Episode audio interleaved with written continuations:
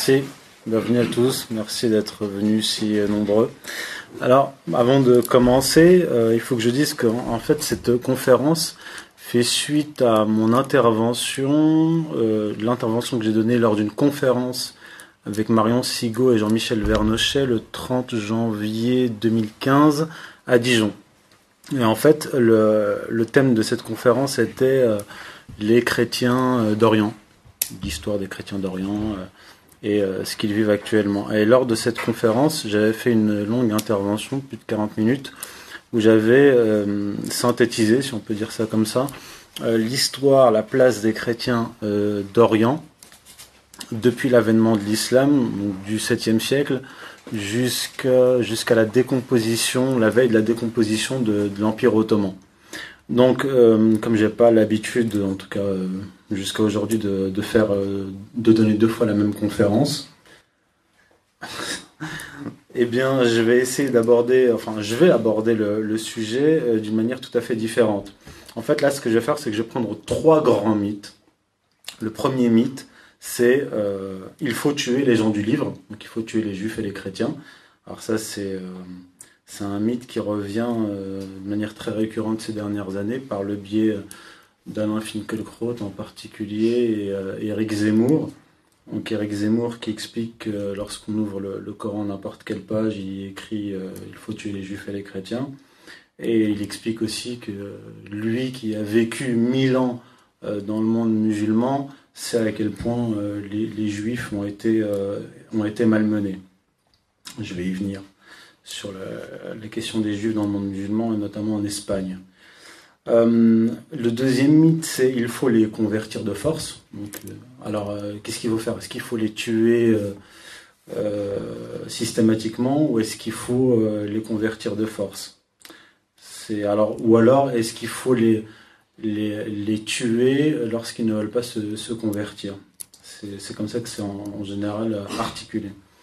Et le mythe numéro 3, c'est les mondes chrétiens et musulmans, deux, deux blocs en guerre permanente. Alors ce, mythe-là est, euh, est, très très important puisque euh, il a été euh, répandu notamment, mais il ces questions-là remontent quand même au, Moyen Âge, hein, faut pas être non plus caricatural, mais avec Bernard Lewis à partir de 1957, euh, on a cette, thèse qui va lui servir pour établir la fameuse théorie du choc des civilisations. En fait, cette théorie-là explique que euh, le monde chrétien et le monde musulman sont deux mondes ontologiquement opposés, voués à se faire la guerre dès le départ. Donc on a, euh, selon euh, Bernard Lewis, deux blocs.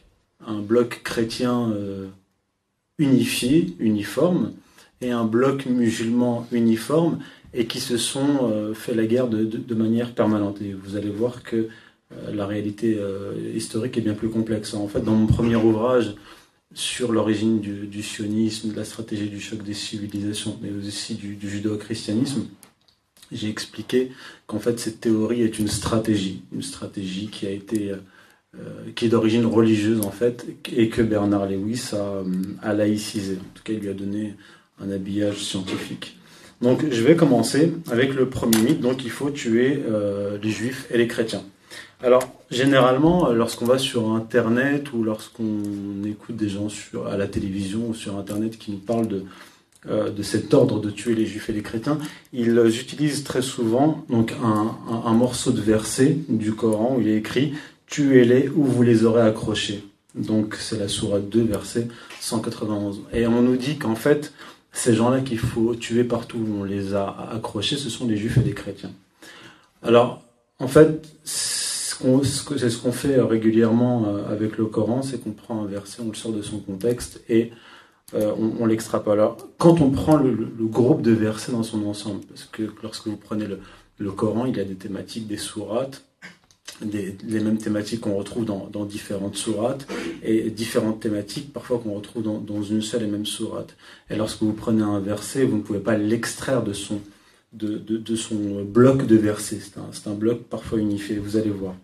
Alors, lorsqu'on prend ce, cette série de versets, donc c'est Surah 2, versets 190 à 192, les, les choses apparaissent plus clairement. Il est écrit Combattez sur le chemin de Dieu ceux qui vous combattent, sans pour autant commettre d'agression. Dieu déteste les agresseurs. Tuez-les où vous les aurez accrochés, ouais, le, segment. Chassez-les d'où ils vous ont chassés, car le trouble est plus grave que le meurtre.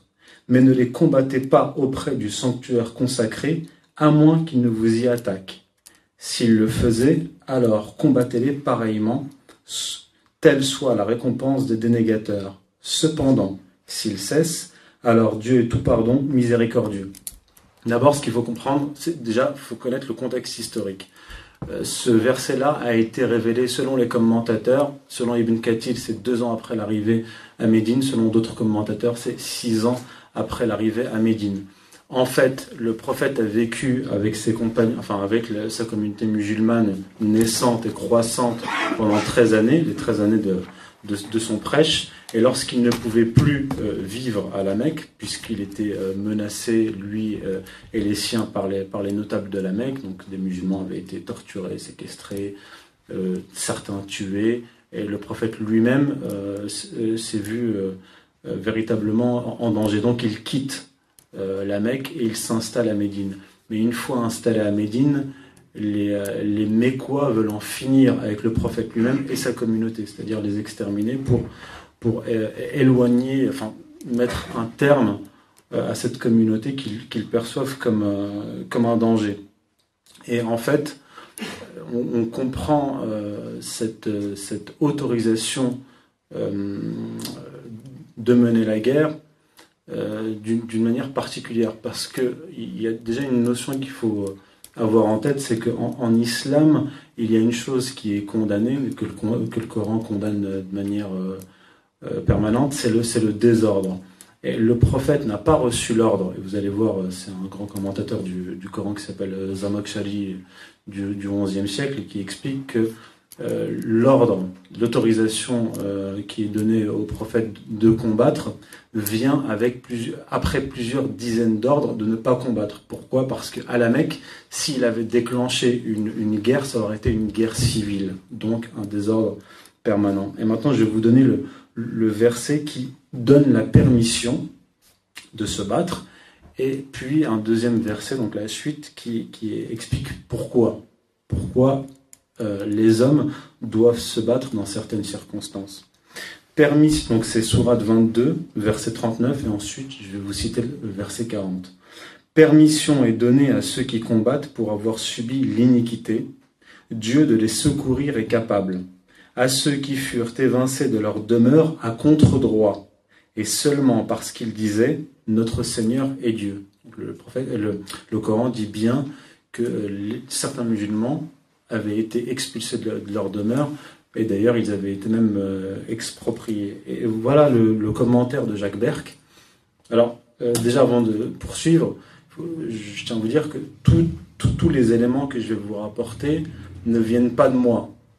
C'est-à-dire, c'est le Coran, c'est la tradition prophétique, ce sont les commentateurs classiques du Coran, les commentateurs modernes du, Coran, des médiévistes, etc. Pourquoi je vous dis ça? Parce que en tant que musulman, on peut me reprocher de vouloir faire l'apologie de l'islam.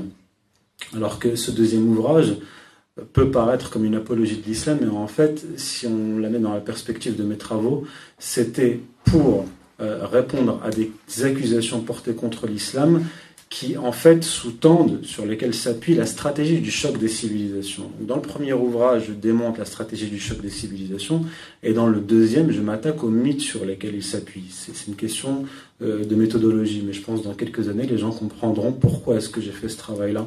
Et c'est pas une question euh, d'apologie, parce que je ne suis pas un savant musulman, et je ne suis pas non plus un prêcheur, et je ne cherche pas à convertir les gens.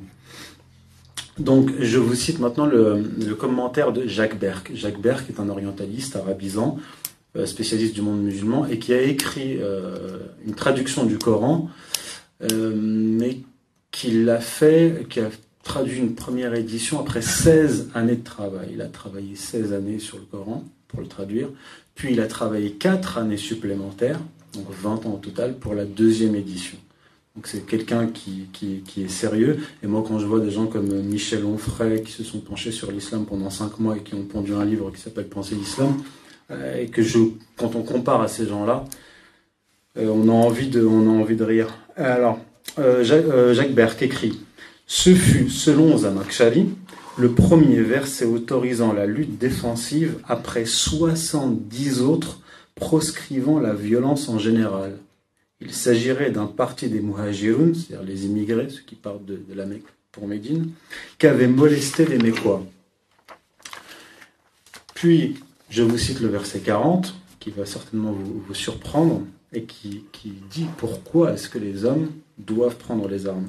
Si Dieu ne repoussait pas certains hommes par d'autres, combien d'ermitages seraient abattus, d'églises, de synagogues, de mosquées où résonne sans trêve le rappel du nom de Dieu comme vous le voyez, c'est pas un hasard si la mosquée arrive à la fin. On commence par les ermitages, puis euh, les églises, puis, les synagogues. Et là, je vais vous euh, citer alors pour les, pour les, euh, musulmans qui seraient ici ou qui verraient la vidéo, les musulmans salafis ou qui se disent salafis ou qui sont wahhabites. Je vais vous citer un commentaire d'Ibn Kathir. Ibn Kathir est un exégète du Coran, un juriste très connu du XIVe siècle et qui était un élève d'Ibn Taymiyyah, un grand savant du, euh, XIVe siècle qui a, fait euh, polémique. Bref, je ne vais pas rentrer dans, le détail. Voilà ce que dit Ibn Kathir sur les versets que je vous avais cités en premier, 190 et 192. Ce sont les premiers versets concernant le combat qui furent révélés à Médine, car l'envoyé de Dieu, que Dieu le bénisse et le salue, combattait ceux qui lui déclaraient la guerre et cessait toute hostilité contre ceux qui voulaient la paix. À ce commentaire-là, j'ajoute le commentaire de Tabari, un des principaux commentateurs du Coran du IXe siècle, qui écrit dans son commentaire, dans son tafsir, Dieu a interdit de combattre ceux qui ne vous combattent pas. Maintenant, je vais vous citer Régis Blacher, qui est un commentateur du Coran très connu du XXe siècle, et qui était assez hostile euh, à, l'islam. Voilà, voilà comment il commente. Cette révélation est incontestablement dirigée non contre les infidèles en général, mais contre les seuls polythéistes mécois. Elle apparaît comme un appel aux armes avant la première marche sur la Mecque en mars 628. Et qui poursuit, mais je ne vais pas, vais je vais pas poursuivre.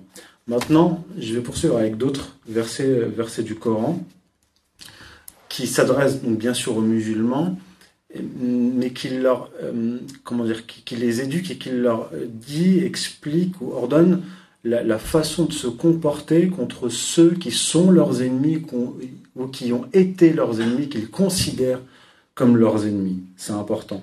Et euh, ceux qui ont lu mon premier livre ou qui le liront verront le contraste avec l'Ancien Testament. J'ai fait un, un, parallèle dans le premier, mais aussi dans, le deuxième, entre le Coran et l'Ancien Testament. Et pourquoi je vous dis ça? Parce que très souvent, même beaucoup de musulmans font euh, l'amalgame, c'est-à-dire qu'ils assimilent le Coran à l'Ancien Testament, alors que le Coran euh, abolit les, lois tribales du ressentiment qui, euh, perpétuent la, haine entre les, tribus, entre les, peuples et qui conduisent à des, à des guerres indéfinies. Alors, le Coran dit, donc on est Sourate 60, versets 7 à 9, Il se peut que Dieu loge de l'affection entre vous et d'aucuns que vous teniez de leur fait pour ennemis. Dieu est omnipotent, Dieu est tout pardon, miséricordieux. Dieu ne vous a pas interdit ceux qui ne vous combattent pas pour cause de religion, ni ne vous évincent de votre habitat, de vous montrer envers eux vertueux, équitables. Dieu aime les équitables. Il est interdit seulement ceux qui vous combattent pour cause de religion, vous évincent de votre habitat ou concourent à votre éviction de pactiser avec eux. Et à la sourate 5, verset 8, il est écrit Ô vous qui avez la foi, efforcez-vous de témoigner de la justice en observant vos devoirs envers Dieu et que la rancune contre un peuple ne vous incite pas à vous montrer injuste. Soyez juste. Alors maintenant, je vais, venir à la fin de la pacification de la péninsule arabique. Je ne vais pas rentrer dans les détails parce que l'année dernière, je l'avais déjà fait. Lors de la conférence, j'avais expliqué euh, comment en fait l'islam s'était répandu dans la péninsule arabique, le contexte politique et géopolitique de, l'époque, comment certaines tribus ont rejoint en fait euh, l'islam après que le, prophète ait émigré euh, à, Médine et après un certain nombre de, victoires qu'il a eues contre, contre d'autres tribus. Donc euh, le, rayonnement du prophète et de l'islam a amené vers l'islam un certain nombre de tribus, d'abord du Hejaz, donc la Mecque et Médine, puis, puis, euh, puis des autres. Et en fait, c'est suivi une pacification de la péninsule arabique, puisqu'il faut se remettre dans, le contexte de l'époque. Euh, L'Arabie n'était pas une nation unifiée, c'était des tribus qui étaient très souvent en guerre les unes contre les autres, et les ennemis du prophète, les Mécois et, d'autres tribus se sont alliés et ont mené des guerres contre lui. Donc il a fallu pacifier la, la, péninsule, euh, la péninsule arabique. Alors, il y a un autre verset dont on, est obligé de, de, parler, qui est aussi utilisé pour essayer de démontrer que euh, le, Coran ordonne le combat contre les gens du livre, les, juifs et les chrétiens. Euh, j'avais expliqué lors de la, conférence l'année dernière, mais là je, je vous l'expliquer, je vais y revenir après.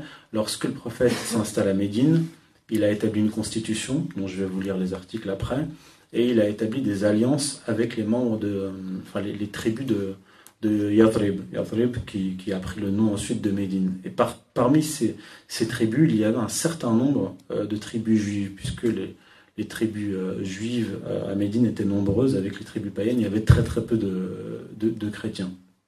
Et en fait, un certain nombre de ces, de ces tribus qui avaient pactisé avec le prophète vont trahir le prophète et s'allier euh, aux ennemis du prophète contre lui. Donc ils vont euh, violer, les, pactes, ce qui est considéré en islam comme un crime.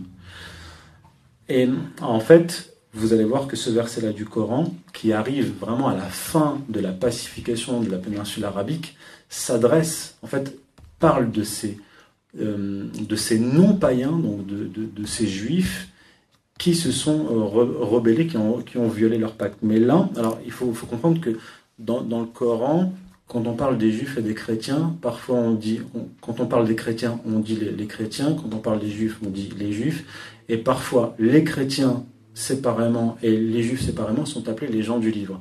Donc quand le, Coran dit les gens du livre, c'est parfois tous les, juifs, les chrétiens, mais aussi les, les sabéens, et parfois que les juifs, qu'une catégorie. Euh, euh, précise. Donc il est écrit Combattez ceux d'entre les gens du livre, pas tous, ceux d'entre les gens du livre, qui ne croient ni en Dieu, ni au jour dernier, qui ne considèrent pas comme illicite ce que Dieu a interdit et qui ne professent pas la religion de la vérité jusqu'à ce qu'ils acquittent la capitation, la jizya, de la main à la main en signe d'humilité. J'ai parlé l'année dernière de, la jizya, c'était la, taxe que payaient d'ailleurs jusqu'à la fin euh, de l'Empire ottoman les, euh, c'est-à-dire les protégés, les gens du livre, majoritairement les, gens du livre, donc les juifs et les chrétiens. Donc il faut savoir que dans le monde musulman, sous l'Empire musulman, il y a la zakat que payent les, musulmans et il y a la jizya que payaient les dhimmis, mais historiquement, là, après ça, selon les, espaces géographiques et les périodes, il y a eu des, augmentations de taxes, je vais y revenir.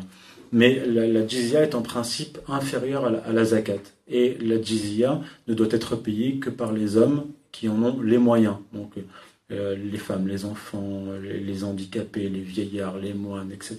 Les, religieux ne, la payent pas, ils sont euh, exemptés. Et euh, Jacques Berck commente comme suit ce verset. Première et très tardive mention du devoir conditionnel de guerre contre les gens du livre. Donc c'est dans la, la suite euh, des, euh, des, guerres qui ont, euh, qui ont été menées par les païens et avec un certain nombre de, tribus juives. Donc maintenant, j'ai passé directement au mythe numéro 2. Il faut convertir de force. Alors, il y a un verset qui est très connu des musulmans et des, des non-musulmans qui commence par la ikrahafiddin, nulle contrainte en religion. Et il y a des euh, commentateurs modernes qui expliquent qu'en fait, il y a des commentateurs classiques euh, qui ont euh, abrogé, enfin qui disent que ce verset a été abrogé. Or, Tabari, dans son, dans son tafsir, dit bien que ce verset-là n'a pas été abrogé. Mais je vais aller au-delà de ce verset. Je vais vous le citer, je vais vous citer d'autres versets qui, qui, confirment bien l'idée qu'il n'y a pas de, euh, de contrainte. Après, sur la question des, des, païens, il y a débat chez les musulmans. Il y a, certains commentateurs qui disent que eux doivent se convertir de force, les, les gens qui ne sont pas des, des, gens du livre, et d'autres D'autres pensent que, que non. Alors, donc point de contrainte en religion, donc euh, verset 256 surat 2. Désormais, la vérité est distincte de l'égarement. Quiconque renie les faux dieux et ajoute foi en Dieu se saisit d'une corde indéfectible qui ne saurait être, tranchée, et Dieu entend et c'est tout. Donc on voit bien là la présence du, du, libre arbitre. Commentaire de Jacques Berck. Point de contrainte, dit-il, le progrès de la nouvelle révélation dans le sens de la raison et de la liberté au ressort de ce verset, lequel est mis en évidence venant de suite après le verset du trône. Les, musulmans connaissent l'importance du verset du, verset du trône. La sourate 16, verset 125, le Coran dit invite, donc qui s'adresse au prophète, Invite les hommes à suivre la voie de ton Seigneur en faisant appel à la sagesse et par une exhortation appropriée, et discute avec eux avec beaucoup de tact. Là, on pourrait nous dire, mais euh, c'est un verset qui, est révélé à la Mecque, puisque certains nous disent qu'il y a deux Corans, il y aurait le Coran de la, de la Mecque et le Coran de Médine, et en fait, le Coran de Médine serait beaucoup plus belliqueux, beaucoup plus violent, puisqu'une fois arrivé à Médine, le, prophète et, la communauté musulmane sont devenus beaucoup plus puissants, prédominants, etc. Alors c'est absolument faux, vous allez le voir. La sourate 10, verset 99, s'adresse encore au prophète et lui dit Si ton Seigneur le voulait, sûr que les habitants de la terre croiraient tous jusqu'au dernier. Mais toi, peux-tu contraindre les gens à croire? Donc là, il est clair que euh, Dieu lui-même ne veut pas, parce que s'il le voulait, tout le monde croirait, il ne veut pas que tous les hommes euh, soient des croyants. Pourquoi? Parce qu'il leur laisse le libre arbitre. C'est pas qu'il veut exclure des individus euh, de la comment dire de, la croyance véritable, mais étant donné que l'homme a un libre arbitre, il a le choix, donc c'est à lui de, de décider. Donc, je poursuis. Là, je vais vous citer une parole du, prophète lui-même qui est en accord avec ces versets-là que je vous cite, et c'est une parole qui est rapportée notamment par Ibn Ishaq, qui est un biographe du prophète, et c'est une parole du prophète donc, qui, est en fait dans, dans, une lettre qui arrive à la fin de la pacification de la péninsule arabique, c'est-à-dire quand l'islam à l'époque où le prophète est encore vivant, est au fait de son pouvoir dans la péninsule arabique. Donc il est prédominant. Là, on ne parle même pas euh, de la, de la période de Médine, on parle de la période où, ça y est, l'islam a, vaincu le paganisme dans la péninsule arabique. Et le prophète dit, donc il s'adresse en fait aux roitelets, aux tribus qui se convertissent, donc les roitelets qui se convertissent à l'islam, il leur dit Celui qui persiste dans son judaïsme ou son christianisme ne sera pas détourné de sa religion. Et j'en avais parlé l'année dernière, mais là je ne vais pas rentrer dans le détail, je vais juste le, citer. C'est euh, Robert Mantrand qui a écrit le, grand classique en langue française de l'expansion musulmane, donc livre qui s'appelle L'expansion musulmane du 7e siècle au 11e siècle, qui avait étudié vraiment en détail comment s'est faite cette expansion euh, musulmane, d'abord dans la péninsule arabique, puis euh, au-delà de la péninsule arabique. Donc il souligne que les tribus chrétiennes se trouvant à la frontière de l'Empire byzantin se rallièrent au prophète sans toutefois se convertir à l'islam et sans que le prophète, comme, comme il le précise, ne cherche à implanter l'islam en pays byzantin. Donc maintenant euh, que vous avez une idée assez claire du statut des chrétiens et des musulmans alors que l'islam est au fait de son pouvoir dans la péninsule arabique, je vais revenir sur la, constitution de Médine. Comme je vous l'avais dit, lorsque le prophète arrive à Médine, il, euh, négocie pendant un certain nombre de mois avec les, tribus qui vivent euh, à Yatrib, donc qui va s'appeler la ville qui, va s'appeler euh, Médine, pour établir une constitution. Et vous allez voir que cette constitution est en fait révolutionnaire pour l'époque et, particulièrement pour l'endroit, c'est-à-dire dans la péninsule arabique qui est donc une péninsule avec des tribus, une culture tribale, la vendetta, les, les razzias, les guerres qui sont interminables et qui sont ponctuées par des trêves, par les mois sacrés, etc puisque à l'époque, si par exemple vous êtes membre d'une tribu, euh, vous tuez un membre d'une autre tribu, ça peut faire éclater une guerre euh, qui s'étale sur des générations.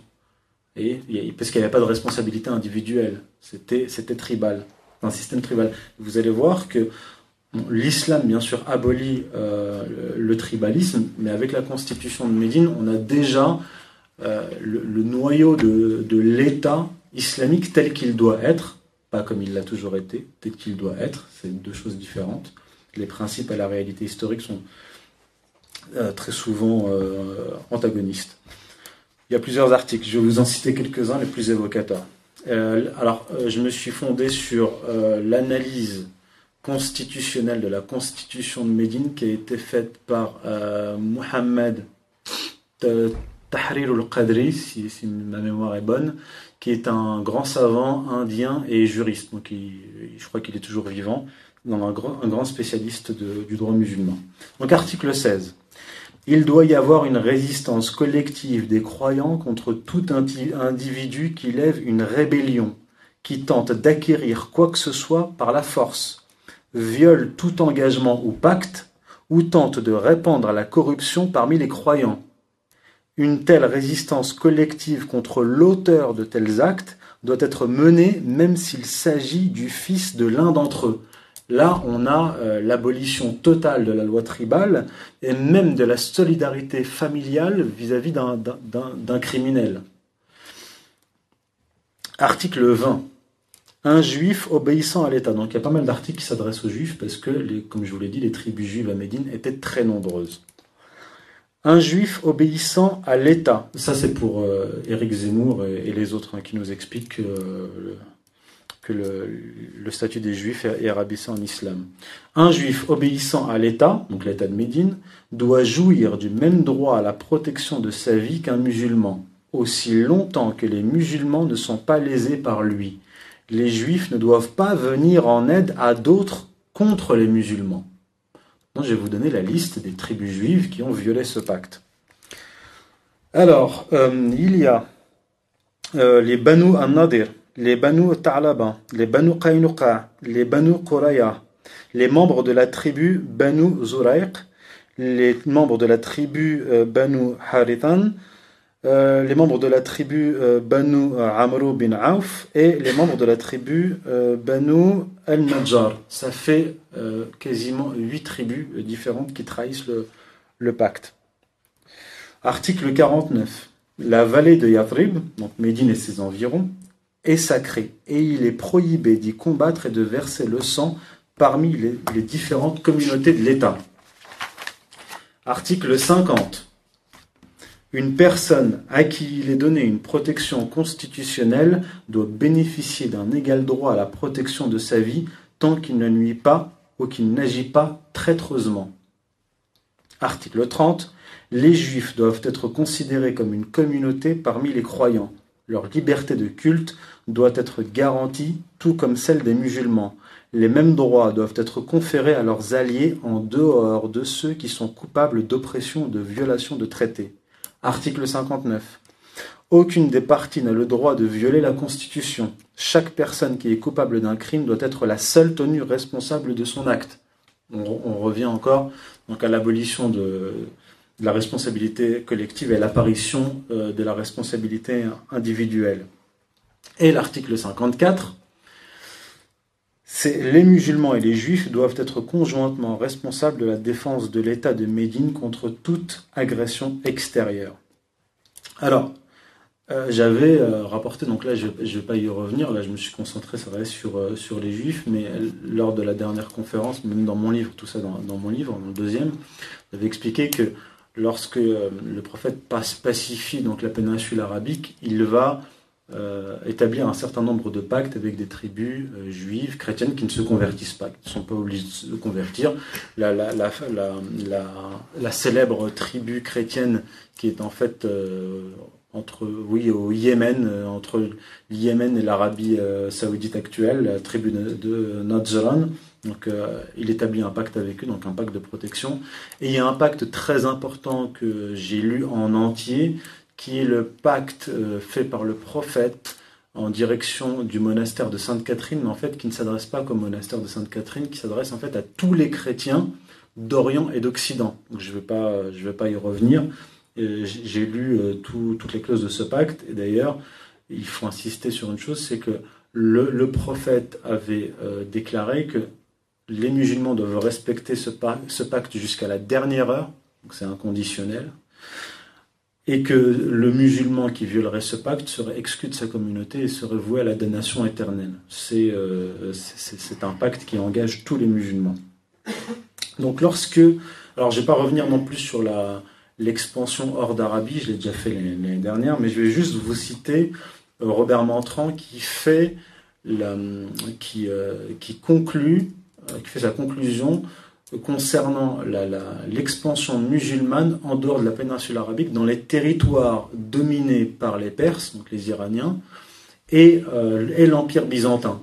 Puisque, euh, comme je l'avais expliqué, comme l'a expliqué Robert Montrand, il y a un certain nombre de sectes chrétiennes qui vont accueillir les musulmans favorablement, comme certains, euh, notamment les jacobites, si ma mémoire est bonne, avaient accueilli favorablement les, les Perses sassanides, puisque le, ils étaient oppressés par l'Empire byzantin, euh, qui eux étaient donc orthodoxes, et qui combattent, enfin qui oppressaient les jacobites qui étaient monophysites, euh, les araméens et aussi les, coptes qui étaient euh, miaphysites. Alors Robert Montrand conclut en disant Le passage de la domination byzantine ou iranienne à la domination arabe s'est fait de façon brutale par la conquête mais de façon progressive dans le domaine de l'administration et dans l'ensemble, celle-ci paraît avoir été supportable pour les sujets de l'Empire, qui ont apprécié la tolérance des conquérants en matière de religion et même en matière de finances, en particulier dans les anciennes provinces byzantines. Et il ajoute, les populations passées sous la domination arabe ne paraissent pas avoir perdu au change et surtout dans les pays autrefois byzantins. Elles ne cachèrent pas leur préférence pour les musulmans. En fait, ce qui est intéressant, c'est que quand les, Omeyyades vont établir l'empire euh, musulman, après donc ce qu'on appelle les califes bien guidés, ils vont calquer la forme de l'empire en fait sur l'empire byzantin. Ils vont vraiment imiter l'empire byzantin. Et à ce moment-là, surtout sous, au début des, des Omeyyades, les, chrétiens ont un pouvoir très important euh, dans la structure étatique. Euh, le ministre de, l'armée et des finances est chrétien, il y a un gouverneur qui est chrétien, donc il y a un certain nombre de, chrétiens, mais on, va retrouver en fait des, euh, chrétiens comme conseillers jusqu'à la fin de l'Empire ottoman. Et ça dépend des, des, des, zones géographiques, puisque comme on va le voir, en Espagne, les chrétiens ont vraiment été évincés, euh, évincés par les juifs qui, eux, étaient vraiment prédominants euh, en, Espagne. Maintenant, j'ai pas, euh, j'ai un certain nombre de citations, mais je vais pas vous assommer avec ça, de Gustave Le Bon, de William Robertson, donc sur l'expansion, l'abbé Michou, voyageur, donc un voyageur religieux qui a voyagé en, Orient. Et ah oui, intéressant. Et, lorsque j'avais expliqué l'année dernière que les les Ottomans vont, vont innover du point de vue du, droit et vont euh, radicalement rabaisser le statut euh, des, juifs et des chrétiens. On sait que par exemple, les juifs et les chrétiens sous l'Empire ottoman devaient s'habiller différemment, euh, ils ne devaient pas monter à cheval, surtout pas devant un musulman, ils ne devaient pas porter des armes, etc. Et en fait, alors il faudrait pousser les recherches à ce niveau-là, voir si c'est vraiment l'Empire ottoman qui a apporté cette innovation ou euh, est-ce que c'est pas apparu avant, puisque Norman Daniel, qui est un grand euh, médiéviste, spécialiste des, euh, rapports entre le monde musulman et, l'Europe, qui a écrit un, ouvrage très très important au début des années 60 qui s'appelle Islam and the West, Making of an Image. Donc dans ce livre-là, alors il est traduit en français, mais il coûte 100 euros. Donc, si vous voulez le lire, vous pouvez le trouver en, en anglais encore difficilement. Et il explique que, en fait, selon la loi canonique donc dans l'Europe chrétienne, donc en 1215, je pense, je pense que la, date n'est pas, n'est pas tout à fait euh, hasardeuse puisqu'on est en plein dans, dans, les croisades. Les croisades commencent autour de 1098 et se terminent deux siècles plus tard. Et alors ça m'avait frappé parce qu'il explique que donc dans cette loi euh, canonique, les juifs et les chrétiens n'ont pas le droit d'avoir une position importante dans l'administration, donc pas de pouvoir, et ils doivent euh, porter des vêtements euh, qui les distinguent des, chrétiens pour pas qu'il y ait de, mélange entre les, les, juifs, les juifs, les musulmans d'un côté et les chrétiens de l'autre. Alors je me demande peut-être que quelqu'un ici qui a des connaissances pointues à ce niveau-là, pourra nous, dire, ou en tout cas d'autres chercheurs pourront peut-être voir si s'il n'y a pas une influence en fait euh, de ce droit euh, euh, canonique sur celui de l'Empire ottoman. Bref, je, ferme la parenthèse. Maintenant, pour entrer plus dans, le détail de manière concrète dans l'expansion musulmane, la ville de Jérusalem est, une ville centrale, on le sait, pour les juifs, les chrétiens et les musulmans ça va être l'objet euh, des, confrontations euh, pendant les croisades jusqu'à la fin des croisades. Donc c'est à Jérusalem.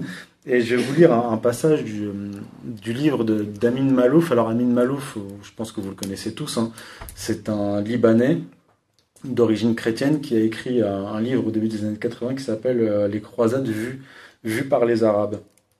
Et il raconte en fait comment Omar ibn al-Khattab, qui est en fait le deuxième calife, qui lui va faire la conquête de, Jérusalem, va se comporter à Jérusalem et euh, comment il va se comporter dans une église, et pas n'importe laquelle, vous allez voir, avec un,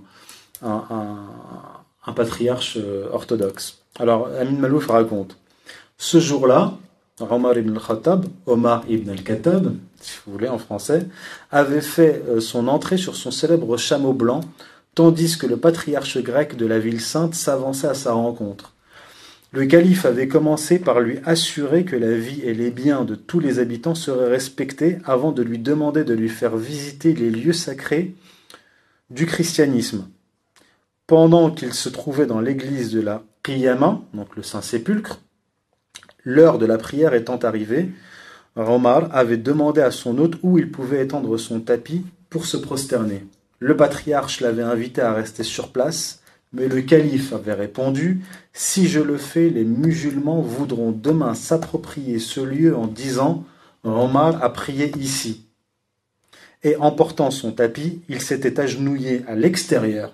Il avait vu juste, car c'est à cet endroit même que l'on allait construire la mosquée qui porte son nom. Alors en fait, Omar ibn Khattab, ici, va respecter en fait l'ordre qui a été donné par le prophète dans euh, le pacte dont je vous ai parlé, que j'ai cité l'année dernière, puisque le prophète interdisait de manière catégorique aux musulmans de transformer les églises en mosquées.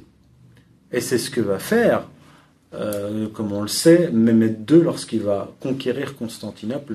Il va, euh, transformer la, cathédrale, euh, en mosquée, violant ainsi l'ordre du prophète. Et on voit là que Amar ibn al-Khattab ne l'a pas violé, puisque cette mosquée, enfin l'endroit où il a, il a prié, Ibn Khattab, à cet endroit on a édifié une mosquée qui existe toujours et qui est euh, collée à celle à, l'église du, Saint-Sépulcre. Alors maintenant, je vais vous euh, citer en fait les témoignages des gens du livre, donc juifs et chrétiens, qui ont vécu l'expansion musulmane à ce moment-là, puisque euh, j'avais j'ai expliqué dans mon second ouvrage que un certain nombre de, juifs, mais aussi de, chrétiens, ont interprété l'expansion musulmane comme étant la réalisation de la promesse faite à Abraham dans la Torah, dans la Genèse, chapitre 17, verset 20, où euh, Dieu s'adresse à Abraham, où il lui dit, voici, concernant Ismaël, donc le fils aîné d'Abraham et, euh, fils de, Hagar, son esclave, voici concernant Ismaël, je t'ai exaucé, je l'ai béni, je le multiplierai à l'infini, il, engendrera une grande nation, et il engendrera douze princes. Et donc, ceux qui vivent l'expansion musulmane à ce moment-là, au moment de l'expansion, voit en fait l'expansion donc des Ismaélites, ce, que les, Juifs appellent les Ismaélites, donc les descendants d'Ismaël, les Arabes, comme donc la, la, réalisation de cette prophétie.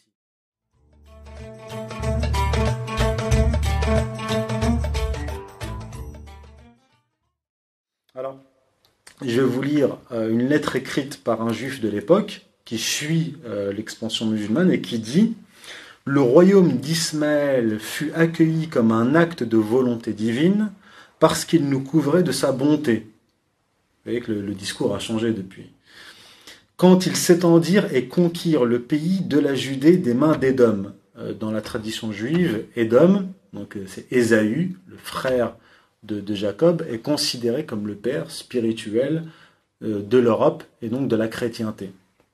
Il est très souvent question d'Édom hein, euh, dans les écrits euh, juifs, puisqu'ils attendent avec impatience, je l'ai expliqué dans mon premier ouvrage, la destruction euh, d'Édom. Donc, et envahir Jérusalem, donc quand ils envahirent Jérusalem, on leur montra l'endroit du temple de Salomon, et ils s'y installèrent pour y vivre depuis lors jusqu'à nos jours. Ils furent soumis à certaines conditions parce qu'ils voulaient honorer le temple et le protéger de l'impureté et prier en ses murs de sorte que personne ne vienne le contester. Maintenant, je vais vous citer Sébéos, évêque et chroniqueur arménien du 7e siècle. C'est un chroniqueur, lui, il vit en fait l'expansion musulmane. Et il dit, donc il voit la conquête de la Palestine par les Arabes comme il dit, une faveur des descendants d'Ismaël en accord avec la promesse divine faite à Abraham. Alors, c'est aussi repris, ces textes-là sont repris par euh, un, historien israélien, Ben Zion Dinur, qui est mort en 1973, et qui écrit, alors, euh, avec quand même une certaine exagération, euh, qui est propre aux, auteurs de la communauté juive très souvent. C'est ainsi que les, euh, que les souverains d'Ismaël se comportèrent avec bonté à leur égard et permirent à Israël de fréquenter le temple et d'y construire une synagogue et une école. Et toutes les dispersions d'Israël proches du temple y faisaient le pèlerinage au moment des fêtes et, et venaient y prier. Alors, moi, je pense que, euh, je pense que c'est faux, puisque certes, les musulmans, lorsqu'ils arrivent en, Terre Sainte, autorisent un certain nombre de juifs qui avaient été expulsés de certains territoires par les Byzantins de, de, de s'y installer à nouveau. Mais par contre, euh, il y, a des sources divergentes, mais la, plupart des sources disent que les musulmans ont quand même interdit, en tout cas dans un premier temps, aux juifs de retourner à Jérusalem. Très certainement par rapport euh, à un verset coranique qui parle de l'expulsion des juifs de la ville. De la ville, en fait, quand euh, le Coran parle de la ville, il s'agit de, de, la ville sainte. Et en fait, ils avaient été expulsés, ça faisait référence aux Romains qui les avaient expulsés de, Jérusalem. Et donc, il était interdit, donc, selon cette lecture du Coran, interdit aux Juifs de s'installer en tant que communauté à Jérusalem même, mais en Terre Sainte euh, sans problème. Mais c'est vrai que par la suite, les, Juifs ont pu s'y installer. Maintenant, je vais vous citer euh, euh, deux auteurs religieux chrétiens européens, donc du XIIIe siècle, XIIe et XIIIe siècle, sur, euh, sur cette réalisation de, la prophétie. Alors c'est rapporté par Norman Daniel, euh, vraiment ses travaux sont euh, très très très pointus. Alors il cite Ricoldo da Monte Croce, donc missionnaire dominicain, voyageur et apologiste du christianisme, 1242-1320, donc il est mort en 1320. Et Guillaume d'Auvergne, alors Guillaume d'Auvergne n'est pas n'importe qui, c'est un théologien, conseiller et confesseur de Saint Louis. Donc il a vécu en entre 1190 et 1249. Et en fait, tous les deux pensent que euh, la promesse à propos de la postérité d'Abraham et d'Agar a été réalisée par le prophète Mohammed.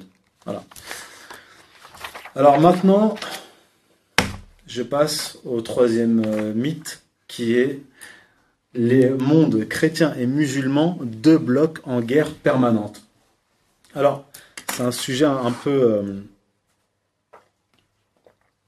à la fois simple et ardu. Simple parce que il suffit de se pencher un peu sur l'histoire, euh, sur les 1300-1400 ans d'histoire de la chrétienté du monde musulman pour s'apercevoir qu'en fait les choses étaient beaucoup plus complexes que ça. Il ne s'agissait pas de, deux blocs qui, qui, se sont affrontés en permanence, mais plutôt ce que l'on voit, certes, il y a eu une expansion musulmane, on ne va pas le nier. D'ailleurs, ce que montre Henri, Henri Pirenne, c'est que euh, un, grand médiéviste euh, belge, euh, qui est mort en 1935, il expliquait que en fait l'expansion musulmane. Alors, il faut comprendre qu'avant l'expansion musulmane, la vie, la civilisation européenne était méditerranéenne, gréco-romaine et méditerranéenne. Avec l'expansion musulmane, les, les, Européens, donc Rome qui, est déjà en décadence en fait, l'empire est passé passé euh, en Orient, donc le centre culturel et politique passé à l'Orient. Et en plus, il y a eu les, invasions barbares entre-temps qui ont morcelé l'Empire romain. En fait, euh, l'Europe va, euh, les puissances européennes vont être repoussées vers le nord.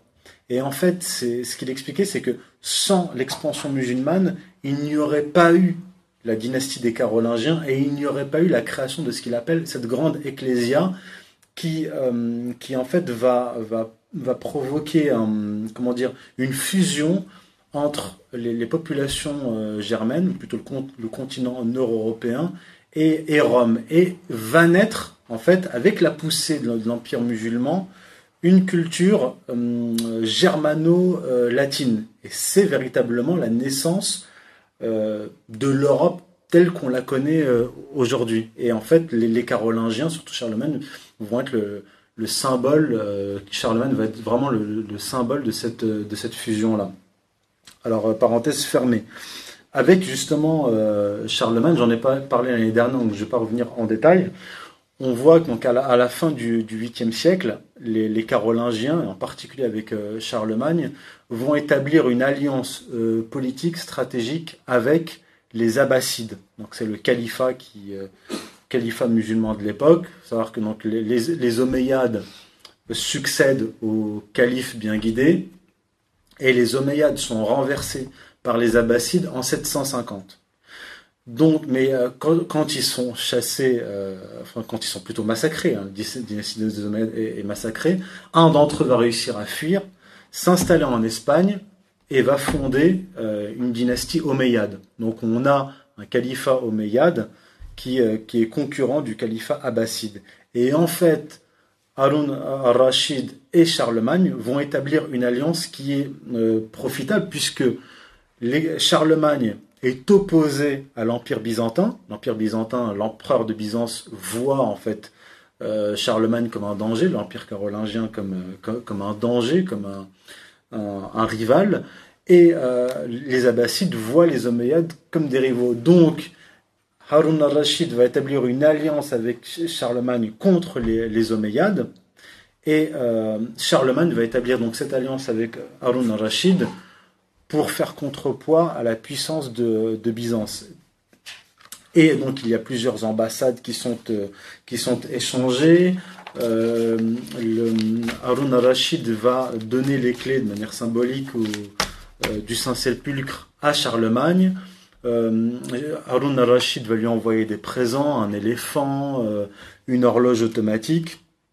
Et, euh, aussi, donc, donc c'est l'historien français François E de, de Mézeray, donc 1610-1683, dit, donc deux ans après donc, leurs échanges, il s'entremit, donc Harun al-Rashid, pour lui, pour Charlemagne, avec tant de chaleur auprès de Nicéphore, donc empereur byzantin de 802 à 811, qu'il obligea cet empereur à passer un traité de paix fort avantageux pour la France.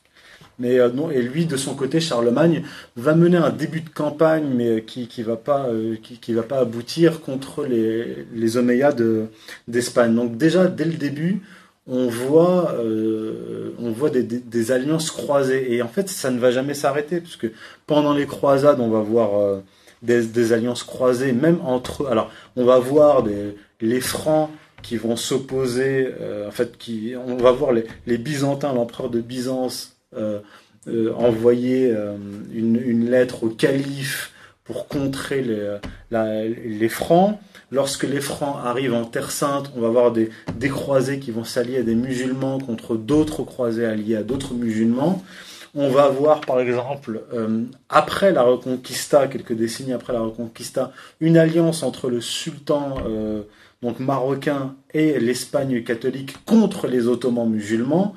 On va voir une, une alliance entre François Ier et Suleiman le Magnifique euh, qui va durer jusque, jusque, jusque, jusqu'à la fin du XVIIIe siècle, si ma mémoire est bonne, et ainsi de suite.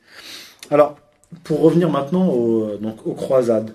Euh, déjà, ce qu'il faut, euh, ce qu'il faut comprendre, c'est que les croisades ne se déclenchent pas comme ça, du jour au lendemain.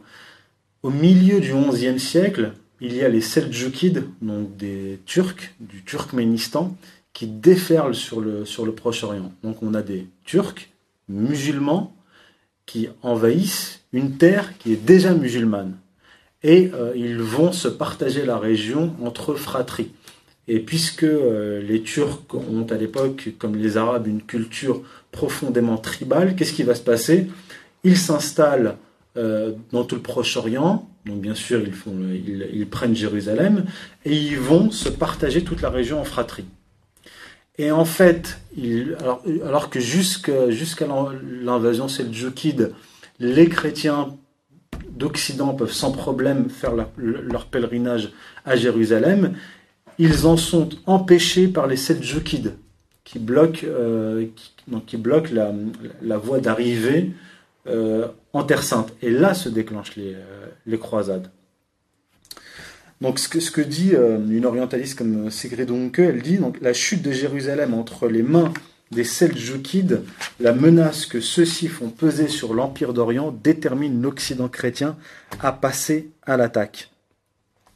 Donc les, euh, les francs, les, arabes les appellent les, les ou faranji.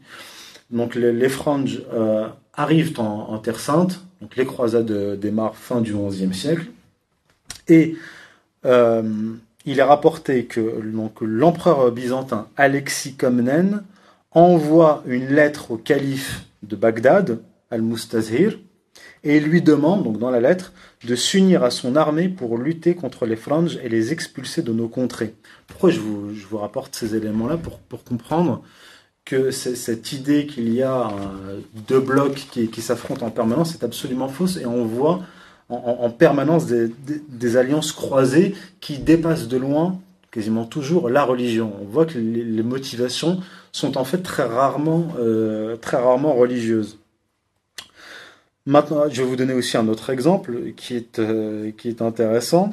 C'est euh, l'alliance entre Saladin et Raymond III. Alors, Raymond III, c'est un croisé franc, comte de Tripoli et prince de Galilée, et il demande une alliance à Saladin contre Guy de Lusignan, qui est lui roi de Jérusalem. Et en fait, Saladin, lui, va accepter cette alliance. Et en fait, euh, ça se passe au moment où, euh, Saladin est en train de, de reprendre Jérusalem. En fait, c'est la fin du. Euh, on est presque à la fin du royaume chrétien de Jérusalem. Et euh, toujours, alors, Amin Malouf euh, rapporte des éléments intéressants. Lui se base sur les chroniques de l'époque. C'est qu'on voit que pour les, Francs, les Francs sont chrétiens, ils arrivent dans une terre où il y a d'autres chrétiens, mais ils ne les considèrent pas comme leurs frères chrétiens. Que, quand ils arrivent à Jérusalem, euh, ils font pas de détails, ils font pas de distinction entre les juifs, les chrétiens euh, et les, musulmans. Et, euh, et, en fait, ce qui va prédominer, c'est plus un lien culturel. Et on va le voir ça aussi après, quand je vais, parler de la, Reconquista. Donc on voit que les chrétiens de Jérusalem et d'Orient se sentent beaucoup plus proches puisqu'ils vivent avec les, musulmans qui sont les musulmans d'Orient euh, ne sont rien d'autre que leurs propres frères de race entre guillemets convertis euh, à l'islam donc ils se sentent beaucoup plus proches des musulmans que des chrétiens venus d'Occident qui ont d'autres mœurs une autre culture et un autre comportement vis-à-vis d'eux alors euh, Amin Malouf rapporte par rapport à cette conquête de de Jérusalem par Saladin, il écrit Les chrétiens orientaux, orthodoxes et jacobites qui vivent à Jérusalem sont favorables à Saladin, surtout le clergé, qui a été constamment bafoué par les prélats chrétiens, enfin les prélats, pardon, les prélats latins. L'un des principaux conseillers du sultan est un prêtre orthodoxe du nom de Youssef Batit. D'ailleurs, on va euh, retrouver en permanence à travers l'histoire des, des conseillers chrétiens. C'est lui qui s'occupait des contacts avec les franges ainsi qu'avec les communautés chrétiennes orientales. Peu avant le début du siège, le clergé orthodoxe a promis à Batit d'ouvrir les portes de la cité si les Occidentaux s'entêtaient trop longtemps. Alors, autre aspect aussi qui est intéressant, c'est euh, que même au sein de, même en, Europe même, on voit que ce n'est pas du tout unifié. Euh, ce que, je vais vous citer ensuite, euh, Sigrid Runke, et ce, qui, ce que l'histoire met en évidence, c'est que ce sont surtout les, les, les, villes, comme enfin, Venise en particulier, qui vont s'enrichir pendant les croisades, puisque ils vont, à une certaine période, hein, durant les croisades, et c'est eux qui vont transporter, moyennant finance, les milliers de croisés qui vont aller combattre euh, au Proche-Orient. Et ils vont s'enrichir considérablement. Et ce qui va mettre en évidence euh, cela, c'est le sac de, de, Constantinople qui est fait donc, par les, euh, les Francs, donc Constantinople qui est une ville chrétienne orthodoxe. Donc en 1203, les croisés arrivent à, Constantinople et la, et, à sac. Et donc, euh, elle explique donc Ségrédon que, euh, que donc, euh, la campagne militaire des croisés contre Byzance en 1203, sous la direction de Venise, vous voyez, c'est sous la direction de Venise, dont les marchands s'enrichissaient en transportant les milliers de combattants sur des navires à travers la Méditerranée. Donc en fait, on voit des chrétiens contre d'autres chrétiens et qui s'enrichissent sur leur dos. Elle écrit s'écrit donc un écrivain chrétien qualifiera cette féroce caricature de croisade de la plus dévastatrice qu'on ait jamais vue depuis que le monde est monde. En effet, les chevaliers se livrent à des orgies de destruction bien pires que ne seront plus tard celles des Turcs. Parmi les débris d'antiques bibliothèques et œuvres d'art, le fait est que, dans le camp de la chrétienté, Venise et ses rivales italiennes seront les seules à sortir victorieuses du complet désastre que furent les croisades. Et le moine franciscain espagnol euh, Ramon Lull écrit Et finalement tous s'épuisèrent sans avoir atteint leur but, anéantir ou convertir les païens et établir la propre suzeraineté sur la Terre Sainte. Maintenant, euh, je vais en venir à l'Espagne musulmane. Je vais voir si j'ai pas pris trop de temps. Non, ça va. J'ai pas encore atteint une heure. Alors, euh, bien sûr, quand euh, les, musulmans arrivent en Espagne, ils font pas de détails. Alors, ce qu'il faut préciser, c'est que ce sont les morts qui vont faire la conquête de l'Espagne. Je pense que ici vous le savez tous. Oui, non. Euh, les morts sont les berbères euh, du, Maroc qui se convertissent à l'islam. Et avant, en fait, la, conquête qui se fait en 711, il y avait déjà des, euh, harcèlements sur l'autre rive de, la Méditerranée, près de l'Espagne et, même de l'Italie. Et ce qui est, est intéressant, je, vais vous lire un passage d'Henri Pirenne avant d'entrer dans, dans, la conquête d'Espagne. Donc je, vais vous lire le, passage et ensuite on, va rentrer dans le vif du sujet. Henri Pirenne parle de la propagation de l'islam. Donc Henri Pirenne, lui, c'est un spécialiste de, l'histoire européenne, pas un spécialiste de, l'expansion musulmane. Donc c'est intéressant d'avoir le, point de vue d'un médiéviste européen qui travaille essentiellement sur l'Europe et voir comment lui percevait cette expansion musulmane. Il dit c'est un véritable miracle que la diffusion foudroyante de l'islam comparée à la lente progression du christianisme. Les Arabes ne sont même pas fanatiques, du moins au début, et n'entendent pas convertir leur sujet.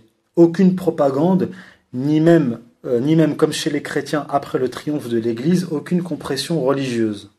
Donc il dit, euh, donc là il cite le Coran, si Dieu avait voulu, dit le Coran, il n'aurait fait qu'un seul peuple de tous les hommes. Et donc il ferme la parenthèse, il ferme les guillemets, et il condamne en propres termes la violence contre l'erreur. Alors c'est vrai qu'on parle beaucoup de la compression euh, euh, des, donc, des chrétiens une fois qu'ils ont le pouvoir euh, à Rome contre les non-chrétiens, mais il faut, il faut peut-être aussi voir les choses différemment, c'est-à-dire que les chrétiens eux-mêmes sont persécutés pendant une longue période par les païens, et en fait les chrétiens ceux qui vont devenir les chrétiens sont en fait les anciens païens. Ce sont des, païens qui se convertissent au christianisme et qui vont faire en fait, peut-être que je vais être caricatural, mais qui vont faire aux, païens ce que les chrétiens avaient subi, subi la, veille de la conversion. Il y a une sorte de, de, réciprocité de, de, traitement. Et alors, ce qui est intéressant, c'est la, la, conquête de, de, l'Espagne et ce qui va en résulter. Là, c'est un, rapport direct avec les Juifs, puisque on va voir que les Juifs vont être les premiers bénéficiaires de cette conquête musulmane de l'Espagne. Henri Pirenne rapporte que le roi Ejika, ça doit se prononcer Ejika en, espagnol, en 694, la, conquête, donc les, musulmans entrent en 711 en Espagne. En, 694 déjà, le roi Erika accuse les, juifs de conspirer avec les musulmans et peut-être en effet les, persécutions dont ils étaient l'objet les poussaient-elles à espérer la conquête du pays? Il poursuit, donc en 710, le roi de Tolède, Achilla, dépossédé par Rodrigue, donc de Bétique, s'enfuit au Maroc donc le roi de Tolède dépossédé s'enfuit au Maroc, où sans doute, dit Pyrène, il sollicite l'aide des musulmans.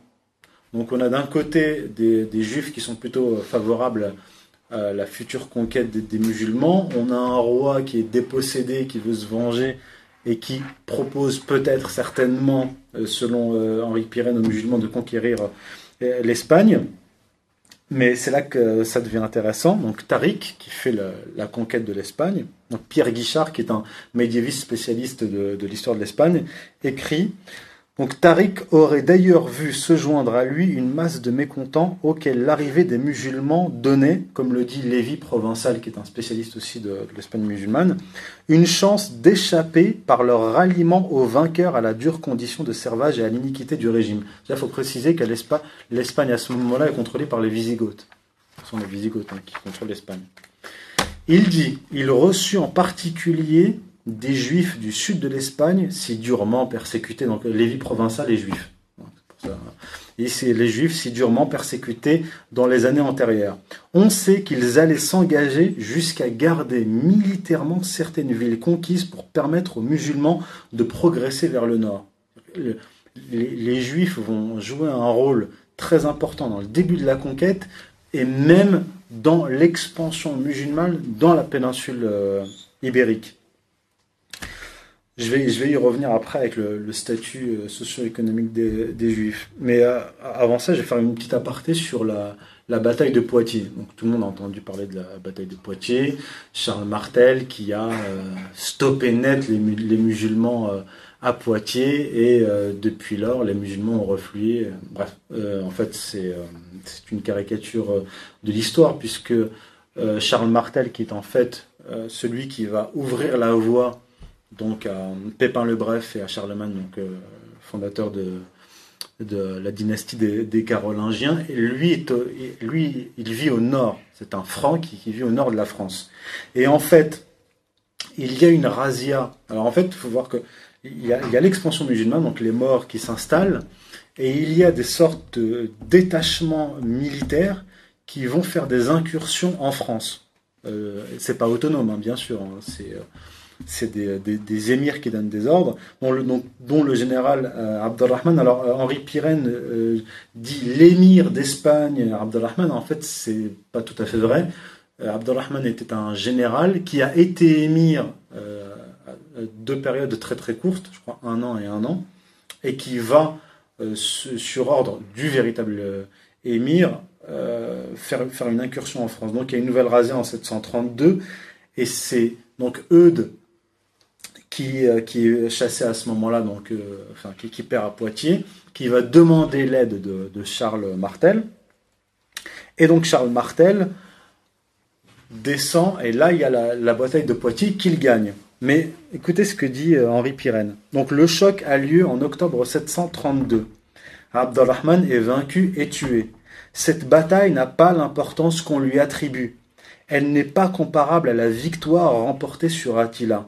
Elle marque la fin d'un raid, mais n'arrête rien en réalité. Si Charles avait été vaincu, il n'en serait résulté qu'un pillage plus considérable. Alors, c'est vrai qu'on a avec le, recul, quand on nous parle de, Charles Martel, on, a l'impression qu'on nous parle d'un roi de, France qui a une autorité sur toute, sur toute, toute la surface géographique et qui chasse les, les musulmans. En fait, c'est beaucoup plus compliqué que ça, puisque on est à la fin euh, euh, du compte, en fait, on est à la fin de la dynastie des Mérovingiens.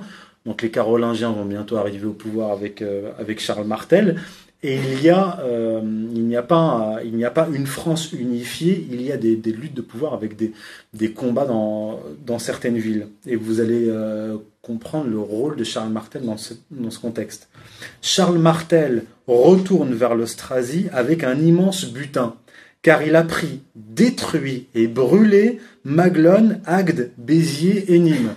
Euh, monsieur Ménard, alors qui, je crois qu'il il avait évoqué euh, euh, Charles Martel, lui ou d'autres, bref, qui ont une vision caricaturale de, de, l'histoire, bah, peut-être qu'il ignore que Charles Martel a brûlé la ville dont il est maire. Alors Charles Martel, rapporte Henri Pirenne, saccage l'église, la dépouille et confisque ses biens pour donner des fiefs à ses vassaux. C'est Henri Pirenne qui parle, le médiéviste. Maintenant, on va voir du côté de Pierre Guichard, l'autre médiéviste spécialiste de l'Espagne, qui écrit La soumission de la Bourgogne et de Lyon en 733 et la volonté manifeste de Charles d'intervenir plus au sud poussent le chef politique de la Provence, le patrice Moronte, à s'allier aux musulmans qui établissent des garnisons dans plusieurs villes du Baronne, dont Avignon. Donc là, on a une alliance entre euh, des, euh, Français de l'époque avec les musulmans contre Charles Martel. L'alliance des Provençaux avec les Arabes apparaissent comme un danger sérieux. Après la prise d'Avignon, le pillage de la ville et l'exécution des musulmans qui s'y trouvaient, Charles se dirige vers Narbonne, qu'il assiège sans succès. En fait, Charles Martel est quelqu'un qui, qui est en train de, prendre le pouvoir euh, sur tout le territoire petit à petit, et il, y a des combats, il ne fait absolument pas euh, l'unanimité. Il poursuit, Pierre Guichard, c'est au pouvoir franc qu'il allait, revenir de rétablir la prépondérance du christianisme dans la région. Tout indique pourtant que les populations étaient encore plus réticentes que celles d'Aquitaine et de Provence à accepter son autorité. Bien loin de se soumettre en masse aux Francs, les chrétiens de Septimanie semblent avoir continué à préférer à leur domination celle des musulmans. Même moi j'étais surpris hein, quand, j'ai lu ça. Victorieux sur la Berre en 737, Charles Martel n'avait pu en effet prendre possession du pays. Il avait traité en ennemis les villes de la région dont les populations étaient pourtant principalement chrétiennes démantelant leurs fortifications, se livrant à des représailles et à des prises d'otages avant de rentrer en Francie. Donc, je vous, rapporte tout ça pour, que cette idée euh, entre bien en tête. Il n'y a pas deux blocs unifiés. Il y a en permanence des alliances croisées et des alliances vraiment surprenantes lorsqu'on se, penche sur, les détails historiques. Maintenant, je vais revenir à l'Espagne la, situation, comme je disais au début, des chrétiens en Espagne est, euh, très précaire et ça, on le, souligne très très peu.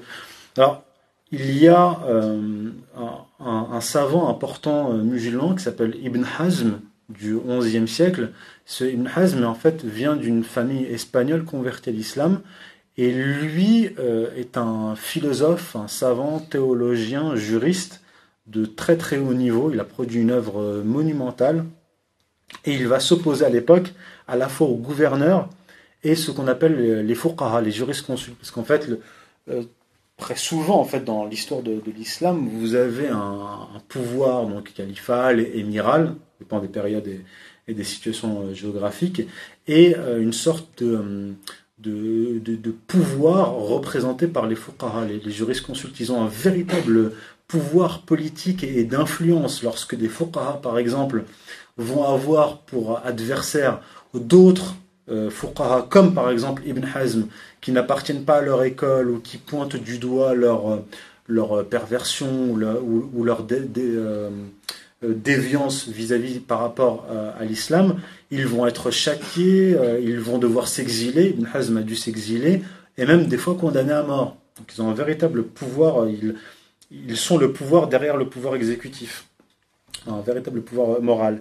Et euh, ce qui est intéressant, c'est que ce Ibn Hazm va écrire donc à, propos des, des mais surtout des, des, dirigeants, donc il traite de corrompus, il va les traiter, vous allez voir, donc il traite les gouvernants de son temps de bandits de grand chemin, qui s'en prennent illégalement aux biens des musulmans, écoutez bien, auxquels ils imposent des contributions non coraniques. Alors en fait, je vous l'avais dit au début, vous allez voir euh, dans, euh, euh, dans, dans, l'histoire de l'Empire musulman, des différents États musulmans, les impôts qui vont augmenter notamment sur les non, les non musulmans, en particulier sur les chrétiens. C'est-à-dire départ, vous avez une petite jizya qui doit être inférieure à, à, la zakat, et par période, vous allez avoir une explosion des impôts, et, et dans l'Espagne musulmane, surtout à cette période-là, les chrétiens sont accablés d'impôts.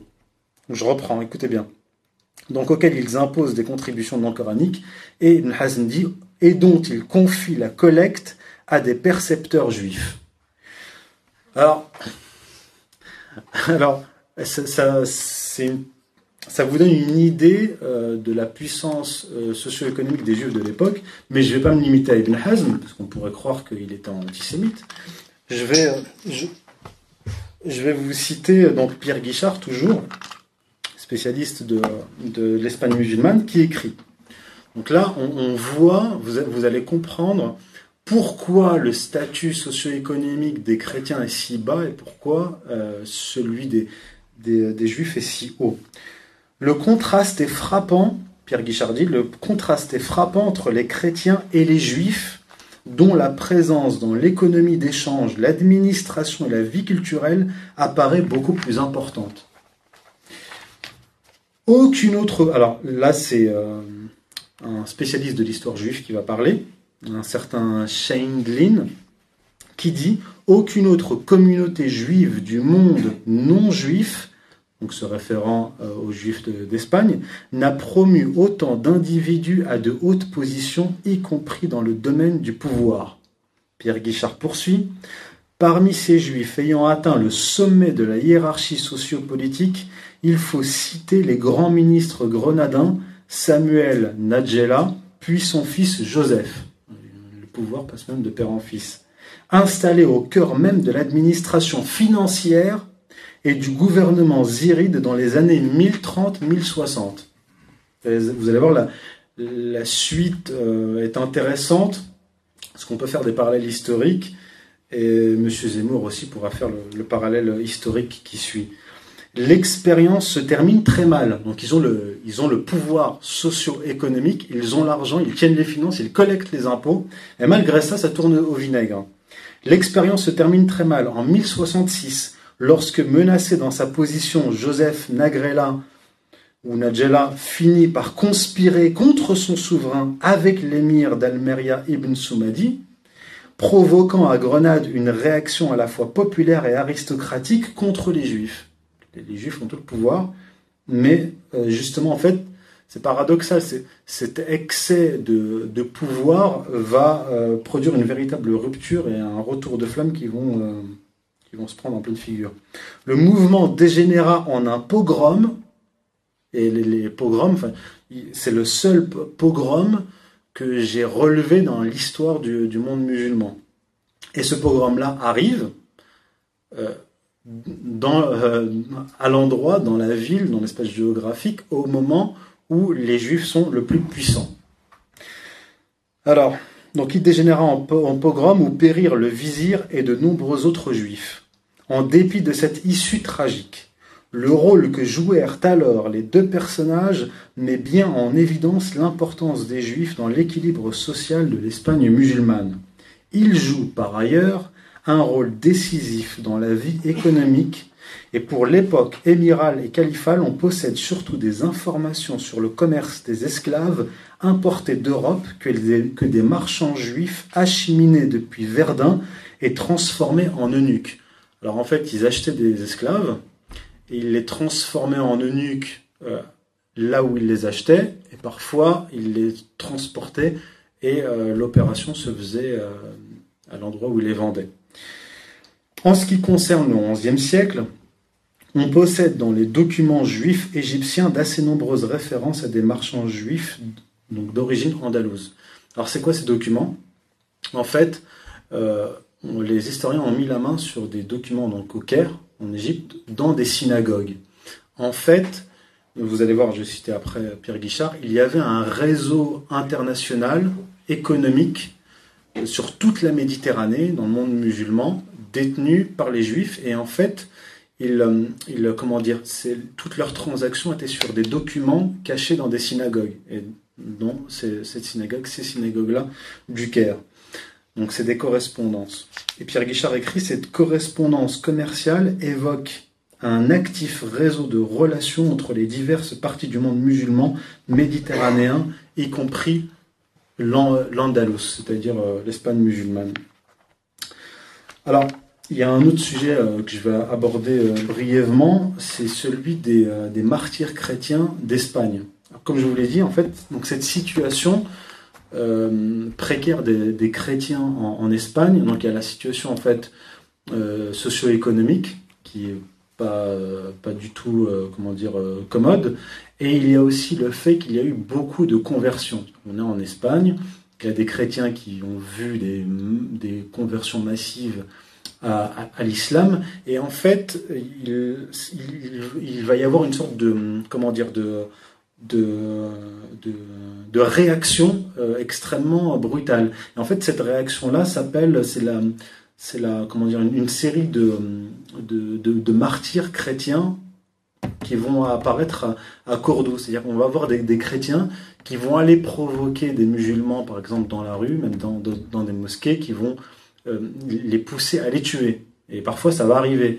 Donc, ils vont insulter le, le Coran, l'islam, euh, le prophète, pour provoquer des, des, réactions. Et en fait, selon Pierre Guichard, c'est pour euh, provoquer une réaction chez, chez les chrétiens de, de, résistance face à ce qu'ils voient comme, comme un envahissement de, de l'islam. Alors, ça, ça, peut être une interprétation, parce que lui, Pierre Guichard, va se concentrer sur, euh, sur, euh, sur l'Espagne, mais ça ne peut pas tout expliquer, puisqu'on voit en fait ces tentatives-là dans des, euh, dans des zones qui ne sont pas du tout chrétiennes, comme le Maroc, Tunis et même, et même l'Égypte. Et en fait, je ne vais pas rentrer dans, dans, les détails, mais en, donc là, on est au milieu, du 9e siècle. Et il y a un, donc, au milieu du 9e siècle, donc en Espagne, mais aussi au Maroc, à Tunis, en Égypte. Donc ça ne peut pas forcément être qu'une réaction euh, à, l'envahissement de l'islam dans un espace géographique qui est chrétien. Et en 1345, alors la plupart du temps, euh, les, pouvoirs musulmans euh, évitaient, calmer les populations. Et un des exemples, c'est au Caire, donc en 1345, donc il y a un, chrétien, un prélat, qui, euh, qui va dans une mosquée qui, qui provoque les, les, musulmans pour être, euh, pour être mis à mort, pour devenir martyr. Et le sultan va calmer la population en disant qu'il a, il est euh, dérangé mentalement à cause d'un excès de, de, jeunes, etc. Donc, il y a des chrétiens qui vont provoquer, donc surtout des, prélats, qui vont provoquer les musulmans sur ce terrain-là et donc qui vont être euh, donc des, heures qui vont être évitées par les, dirigeants politiques et des prélats qui vont tenter d'entrer dans des débats théologiques, provoquer euh, les fuqaha, les jurisconsultes musulmans, ce que les jurisconsultes musulmans euh, refusent. Donc il y a les hommes politiques qui veulent éviter les heures, et en fait ce que, que dit Norman Daniel, c'est tout simplement les jurisconsultes ont un mépris pour le christianisme et par conséquent, ils, ne voient même pas l'utilité d'entrer dans des débats avec les, avec les, prélats chrétiens. Maintenant, je vais terminer sur la Reconquista. Je vous disais tout à l'heure que euh, en, Terre Sainte, il y avait des alliances croisées, certes, entre les, Francs et, euh, les armées euh, musulmanes, mais il y avait une sorte de une proximité entre les, les chrétiens et les musulmans de la région, puisqu'ils appartiennent au même espace culturel, à même, euh, et ont la même base en fait anthropologique. Et en fait, les, les, les, récents, pas seulement les récents, on va dire euh, les, euh, les, les médiévistes spécialistes de, de l'Espagne qui sont espagnols, du 19e, 20e siècle, même encore plus récemment, vont avoir cette nouvelle interprétation de la Reconquista. Parce que la Reconquista, premièrement, elle ne se fait pas en une année, la Reconquista commence en fait au milieu du XIIIe siècle, autour des années 1250, et se termine en 1492. Il y a à peu près 250 ans de reconquête. Pourquoi est-ce que ça se fait aussi lentement? Puisque, donc il y a des combats bien sûr, et il y a encore des alliances croisées. Vous allez voir des, des roitelets euh, musulmans qui vont faire des alliances croisées avec des, des chrétiens, et vice-versa. Donc des chrétiens, parce que c'est pas pas une vague chrétienne qui va reconquérir la péninsule arabique, euh, ibérique. Ce sont des roitelets qui veulent reconquérir certaines, certaines villes, certaines régions, et ils sont en concurrence les uns avec les autres. Et en face, c'est pareil avec les, euh, les roitelets musulmans. Donc, c'est un processus qui va prendre euh, beaucoup de temps. Mais au niveau de la population, et c'est ça qui est intéressant, la reconquista va, se faire de manière très naturelle. Alors, je vais vous citer deux euh, médiévistes euh, espagnols. Donc, Ramon Méndez Pidal, donc 1869-1968, qui dit Al-Andalus, donc l'Andalousie, ayant rapidement pris son indépendance par rapport à l'Orient, avait hispanisé son islam. Vous voyez Donc il y a une, vision euh, culturelle, culturaliste de, la Reconquista. Alors qu'avant, les Espagnols étaient plus dans une vision euh, bloc contre bloc, euh, islam contre, contre hispanité. La grande majorité, dit-il, des musulmans espagnols étaient simplement des ibéro-romains ou des goths qui s'étaient adaptés à la culture musulmane et pouvaient assez bien s'entendre avec leurs frères du Nord, restés fidèles à la culture chrétienne. C'est pourquoi, lorsque le Nord devint prépondérant militairement, l'Andalousie inclina facilement vers la soumission car il manquait d'un esprit national et religieux. C'est-à-dire que pour, euh, pour lui, il y a la religion musulmane, la spiritualité, mais qui n'aurait pas d'ancrage anthropologique. C'est une, approche intéressante. Et c'est confirmé par l'autre euh, grand médiéviste espagnol, Obierto Arteta, donc 1923-1990, qui dit, donc je terminerai là-dessus, sur cette conclusion qui me paraît euh, parfaite en fait. Il dit L'antagonisme entre musulmans et chrétiens, sous le signe duquel on présente le Moyen Âge espagnol, est absurde et n'apparut qu'au XVIe siècle lorsque les problèmes religieux et politiques européens identifièrent la chrétienté avec l'Espagne et le péril turc avec l'islam. Je terminerai là-dessus.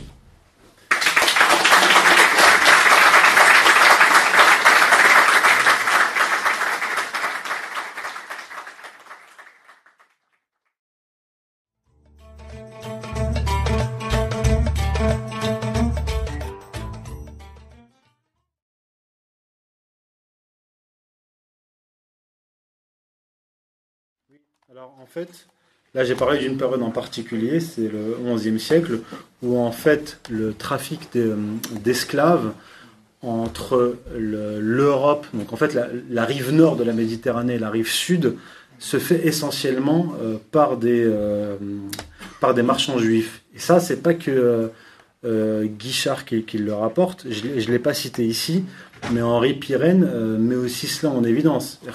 En fait, on va avoir un trafic d'esclaves entre les deux rives qui va impliquer tout le monde. Des chrétiens qui vont vendre d'autres chrétiens, donc d'autres Européens, à des musulmans, donc les musulmans qui les achètent, mais le gros de ce commerce-là est détenu par les juifs déjà. déjà dès le haut Moyen Âge. Mais c'est une terre qui est musulmane. Oui. oui, c'est pour ça que je vous dis que tout le monde est impliqué. Les Européens, les musulmans et les juifs. Et en fait, les, Juifs, historiquement, euh, ce sont de, grands marchands, c'est eux qui vont aussi euh, permettre le, transport de certaines denrées après certains blocus euh, qui, ont été faits par, la papauté au début de l'expansion musulmane. Donc ils vont faire passer un certain nombre d'épices, de textiles, etc.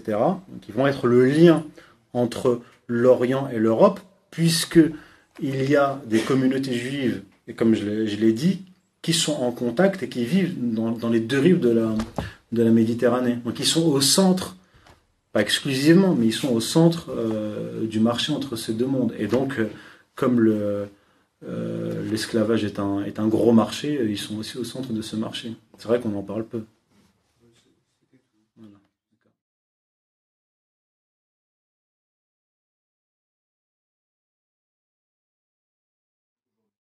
Déjà, quelle terre d'islam Oui. Non, non, non, mais c'était pas une question. c'est pas une question. Une question que je pose comme ça. Le, le monde musulman est un monde donc peuplé de plus d'un milliard 500 millions d'habitants, qui va du Maroc euh, à l'Indonésie, en passant par le Proche-Orient, l'Inde, etc. J'ai- pas énormément voyagé, mais j'ai voyagé au Maghreb, au Proche-Orient, en Inde et en Asie euh, musulmane, Ma- Malaisie. Et je peux vous dire que les cultures sont totalement différentes, les systèmes juridiques sont totalement différents et le statut des hommes, en général, des femmes, euh, des non-musulmans est totalement différent. En fait, il n'y a pas de terre musulmane aujourd'hui. J'ai j'ai dit, expliqué là rapidement, mais dans la, dans la conférence que j'ai donnée l'année dernière et dans mon ouvrage, j'ai exposé les principes islamiques fondateurs par rapport aux non-musulmans, leur statut. J'ai dit voilà comment ils sont historiquement. Après, dans le monde, et ce que j'ai expliqué, c'est que, euh, comment dire, par exemple, dans le monde ottoman, on va avoir une véritable dégradation du statut des non-juifs. Je l'ai évoqué là, je l'ai écrit j'y suis revenu. Il est évident que selon les périodes, les pouvoirs, les espaces géographiques, le statut des non-musulmans va euh, considérablement varier. D'ailleurs, je vais vous donner une précision. Euh, dans l'innovation juridique qu'apportent les, Ottomans quand ils euh, ils s'installent, ils vont dégrader le statut des dhimmis, d'accord? Mais ils vont carrément exclure, exclure, donc ils ne sont plus existants, les chiites par exemple.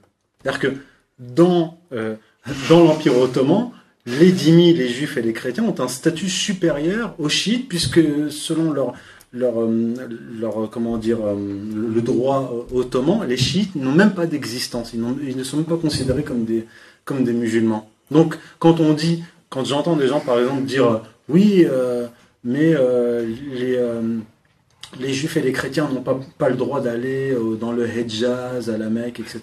Déjà, euh, l'Arabie Saoudite n'est absolument pas une, une référence euh, en termes d'islam, premièrement. Et deuxièmement, euh, pour les, chrétiens, les juifs ou les hommes d'affaires, les gens qui, en fait, les non-musulmans qui vont euh, en Arabie Saoudite, ce sont souvent des hommes d'affaires, etc. Et je peux vous dire, je peux vous affirmer qu'ils sont très très bien traités là-bas. Les Occidentaux sont très bien traités. Alors oui, c'est clair que sur le papier, euh, on insulte les juifs et les chrétiens, mais euh, depuis que les Saouds sont au pouvoir, déjà, euh, ce sont des Occidentaux qui les ont mis au pouvoir, les Britanniques, et puis, puis les Américains. Donc il, faut, euh, ce que je, en fait, ce que je demande, c'est de la précision. J'essaie d'être précis, et je demande aussi aux gens de ne pas être dans la caricature. Le monde musulman est très vaste, c'est 1400 ans d'histoire, et je, on ne pourrait pas s'amuser, par exemple, à faire une synthèse de l'histoire de, de- de l'Europe chrétienne, comme ça, c'est immense.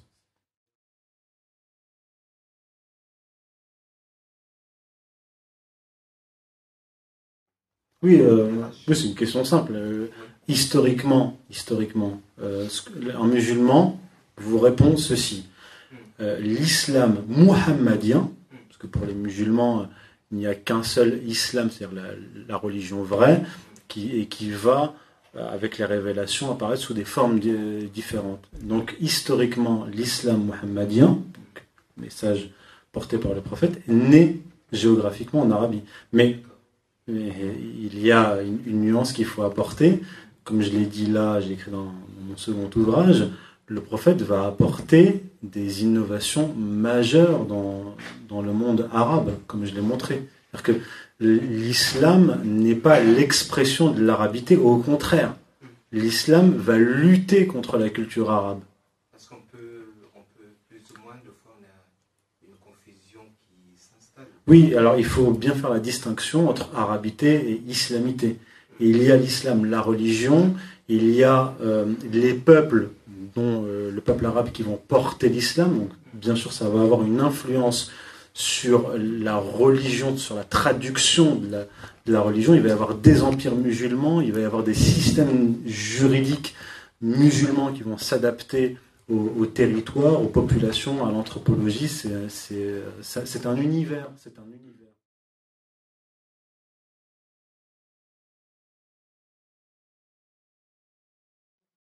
Alors, le statut des, des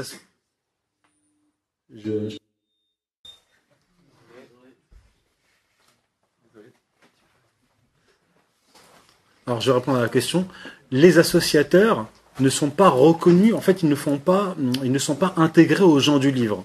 C'est-à-dire que un associateur est jugé par Dieu au jugement dernier, et s'il meurt en associateur, c'est l'enfer qui l'attend. D'accord?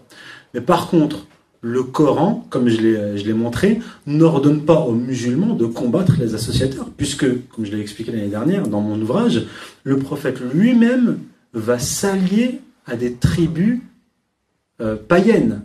Il va s'allier politiquement à elles. En aucun cas, donc dans, le Coran, il est, clairement établi qu'il n'y a pas de contrainte en religion. D'ailleurs, d'ailleurs, le propre oncle du prophète, un de ses oncles qui l'a protégé jusqu'à sa mort, était un associateur le prophète était à son chevet et il lui a demandé de se convertir pour pouvoir euh, intercéder pour lui. Et il y avait un autre oncle du prophète au chevet de cet autre oncle et qui, lui a, fait pression en lui disant Vas-tu abandonner la religion de tes ancêtres?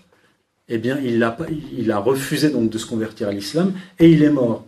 Et le prophète lui-même a affirmé Déjà, il a prié pour lui ce que Dieu lui a interdit. On ne peut pas prier pour un associateur, premièrement. Et deuxièmement, le prophète a affirmé que son oncle-là, qu'il aimait et qu'il l'a protégé jusqu'à sa mort, est en enfer. Voilà. D'accord. Mais il y a quand même des, versets qui sont assez au niveau euh, de la violence qu'on peut exercer, qui sont quand même assez durs. Alors, justement, j'ai cité euh, euh, des versets, donc au début, et j'ai cité le commentaire de Régis Blacher. Il y a des versets violents dans le Coran vis-à-vis des associateurs, mais c'est pas, comme le dit Régis Blacher, qui est très loin d'être pro-musulman. Hein. C'était un détracteur de l'islam. Lui-même affirme, c'est pour ça que je l'ai cité, que c'est un verset qui, qui ne désigne que les associateurs qui combattent le prophète, pas les autres associateurs. Et d'ailleurs, alors là j'en ai pas parlé, mais c'est dans mon livre. Je, cite en, long, en bonne partie la sourate 9. On nous dit c'est la sourate la la plus violente. Je la cite et j'apporte un appareil exégétique très précis où il est démontré que le Coran ne, ne demande aux musulmans de, de, punir que les associateurs qui ont violé les pactes et qui ont agressé les musulmans, pas les autres. Ceux qui sont restés fidèles au pacte, on ne les agresse pas que les juifs ne sont pas des associateurs au, niveau de l'islam? Je sais où vous voulez en venir. non, non, non, ils font partie des gens du livre. Les, gens, les gens du livre, alors je, je vais vous citer un verset. Les gens du livre. Juifs, chrétiens, sabéens, tous ceux qui ont cru en Dieu et au jour dernier et ont œuvré pieusement ne connaîtront ni la peur ni l'affliction. Juifs, chrétiens, sabéens. Mais euh, quand, par exemple, on parlait justement du problème de la Trinité et de l'incarnation, oui. est-ce que les musulmans, et là je parle au niveau peut-être euh, de la perception qu'ils ont de manière générale et globale, est-ce que les musulmans ne perçoivent pas de fait aujourd'hui et depuis euh, longtemps les chrétiens qui croient en l'incarnation, dont je fais partie, comme des associateurs, justement du fait que nous disons que le Christ est fils de Dieu, est-ce qu'on n'est pas considéré comme des associateurs du fait qu'on dit que cet homme-là est fils de Dieu? Vous trouverez beaucoup de, musulmans qui diront que les chrétiens, du moins les chrétiens qui croient en la Trinité, sont des associateurs. Mais le statut, par exemple, euh, j'ai cité le, pacte du prophète, lorsqu'il parle des chrétiens, il dit, donc il met sous sa protection les chrétiens et toutes les sectes chrétiennes. Parce que l'islam les musulmans de l'époque, même jusqu'à aujourd'hui, savent très bien qu'il y a une très large variété de, chrétiens. D'ailleurs, quand les musulmans étendent leur empire, il y a dans l'empire musulman des monophysites et des miaphysites. Euh, et les monophysites et les miaphysites croient aussi en la Trinité, si, je ne m'abuse. Oui, d'accord, mais je parlais plus au niveau de l'incarnation d'ailleurs. Oui, oui, mais euh, c'est, en fait, pour, sur le plan juridique, euh, il n'y a pas de distinction en islam. Mais c'est vrai que dans, le Coran, il est bien pointé du doigt euh, la question de, de Jésus qui n'est pas le Fils de Dieu incarné, qu'il n'y a pas de Trinité, etc. D'accord Mais les chrétiens sont des gens du livre, quelle que soit leur secte, quelle que soit leur secte, qu'ils soient monophysites, miaphysites, trinitaires ou peu importe. Voilà.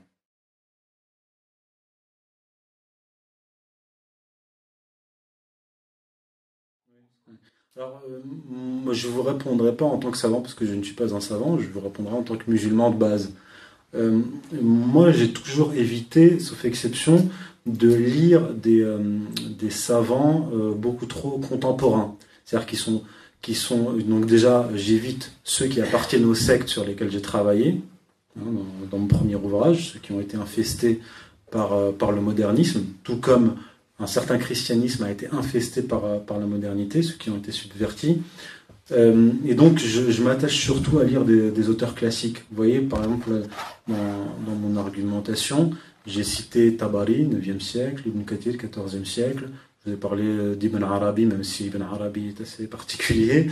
Euh, Ibn Rushd, Abu Hamid al-Ghazali, des, auteurs classiques. Je vous recommande de lire le Coran, déjà lire le Coran, et lire des auteurs classiques. Euh, je ne vais pas vous donner de limite non plus, mais euh, allez, jusqu'au XIVe siècle.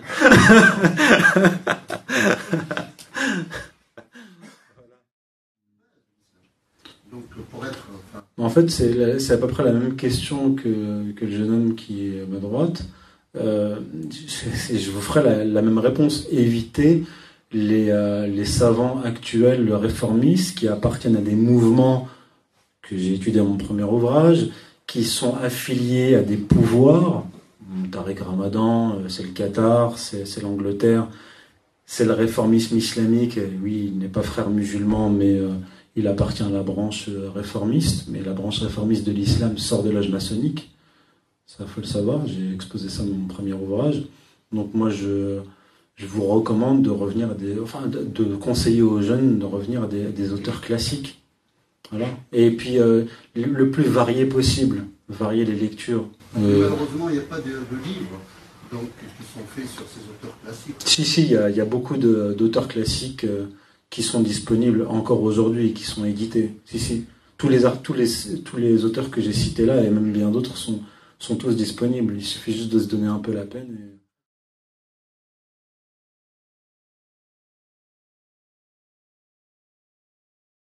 J'ai beaucoup de respect pour lui. Euh, je le connais personnellement. Euh, nos, analyses, enfin, pas toutes, mais je dirais euh, ses, ses, interprétations dans Jérusalem the Quran convergent avec mes travaux, enfin plutôt les miens convergent avec les siens, même si je ne suis pas du tout la même méthodologie. Mais j'ai eu l'occasion d'en discuter avec lui, de lui exposer mes travaux. On lui avait déjà parlé d'ailleurs par ailleurs. Et donc, il est, euh, je suis très favorable à ses travaux, il est très favorable au mien. Donc, euh... Et issu de quel courant de pensée alors, euh, alors, oui, c'est intéressant comme question. C'est vraiment l'islam euh, au XXe siècle a été porté par, par une élite indienne. Les plus grands savants du XXe siècle sont, sont des Indiens.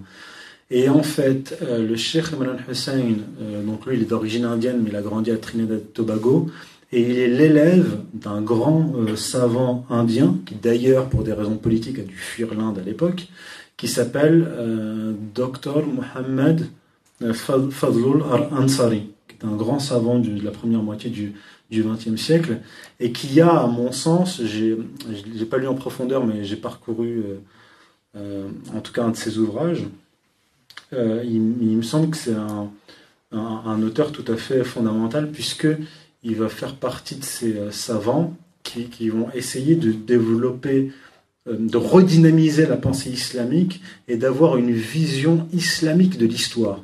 Vraiment, euh, pas seulement eschatologique, mais vraiment une, vision du point de vue du Coran, de l'histoire. Et en fait, le Cheikh Ibn Hussein est héritier de cet enseignement-là, d'où son travail profond sur l'eschatologie, et donc sur l'étude de, l'histoire des processus historiques d'un point de vue euh, islamique. C'est euh, au XXe siècle ceux qui ont innové dans le bon sens, c'est-à-dire renouveler la pensée islamique, sont en Inde. Après, après l'abolition du califat et, euh, comment dire la, déception qu'ont eu les, savants indiens après 1924-25, lorsqu'ils ont vu les, musulmans d'Égypte surtout abandonner le califat il y a, enfin, il y a eu une, euh, dégradation.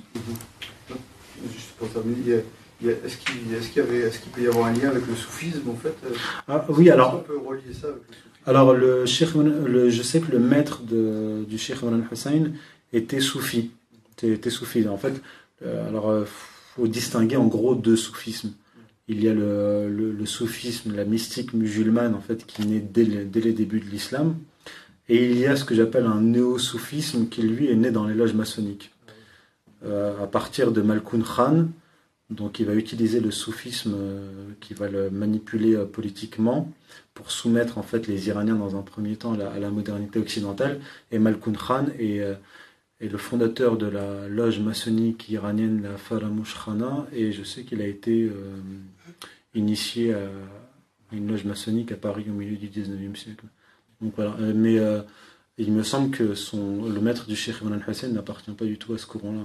Plutôt au Lumi, tout ça je, je, sais pas, je ne l'ai pas suffisamment lu pour vous dire, mais euh, il est vrai que c'est un soufi, mais je crois que son propre maître, Fadlul Rahman Ansari, ne s'est jamais déclaré euh, soufi. Voilà. Et le Cheikh Imran Hussein non plus. Voilà. Il euh, faut éviter de se, se, mettre dans des cases.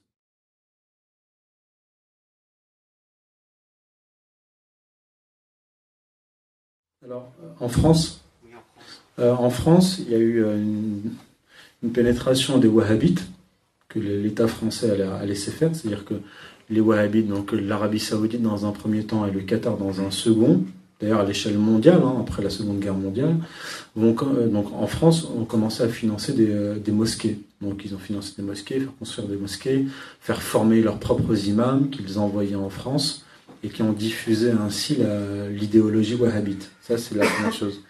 Et donc le, wahhabisme, il faut le voir, je l'ai expliqué dans, dans mon ouvrage, premier ouvrage, le wahhabisme et le réformisme islamique forment ce que j'appelle une dialectique infernale.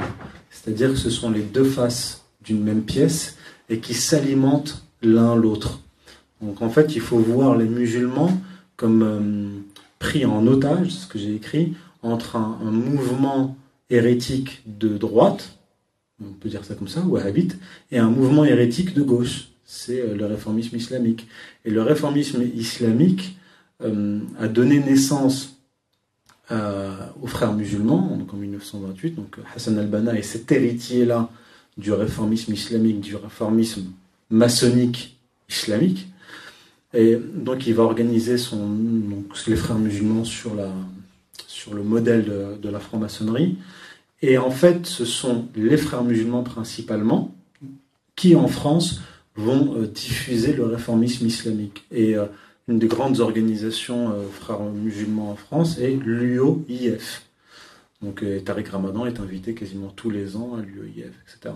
Donc dans l'UOIF, chez les frères musulmans, vous pouvez trouver, pas trop l'UOIF, mais les frères musulmans en général, vous, avez une palette très très large de discours qui va en fait du wahhabisme le plus radical au réformisme le plus euh, doux et pernicieux. Si je rentre dans une mosquée aujourd'hui, je suis presque sûr d'avoir un, ce genre de... Renseignez-vous, renseignez-vous avant.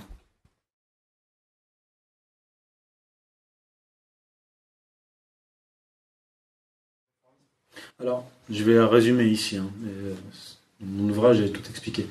Euh, en fait, euh, par réformisme islamique, on entend adaptation de l'islam à la modernité, avec tout ce que ça implique. Et on a connu exactement le même mouvement dans le catholicisme, n'est-ce pas, à la fin du 19e siècle.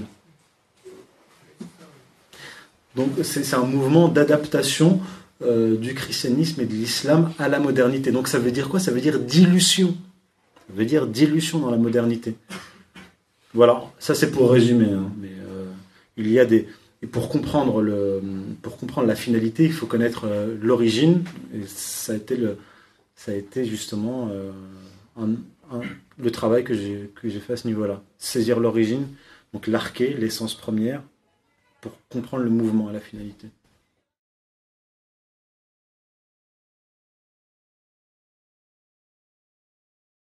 Même les deux compagnons du prophète se sont réfugiés en Abyssinie.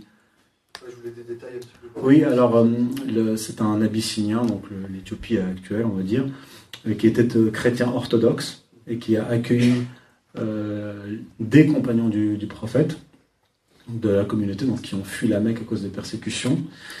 Et euh, alors oui, pour la petite histoire, euh, des Mécois sont allés voir, donc on l'appelle le Négus hein, d'Abyssinie, pour lui demander de lui rendre euh, ces Mécois musulmans qui, qui ont fui. Et en disant, en essayant en fait d'opposer, donc eux les païens, opposer le christianisme euh, à l'islam.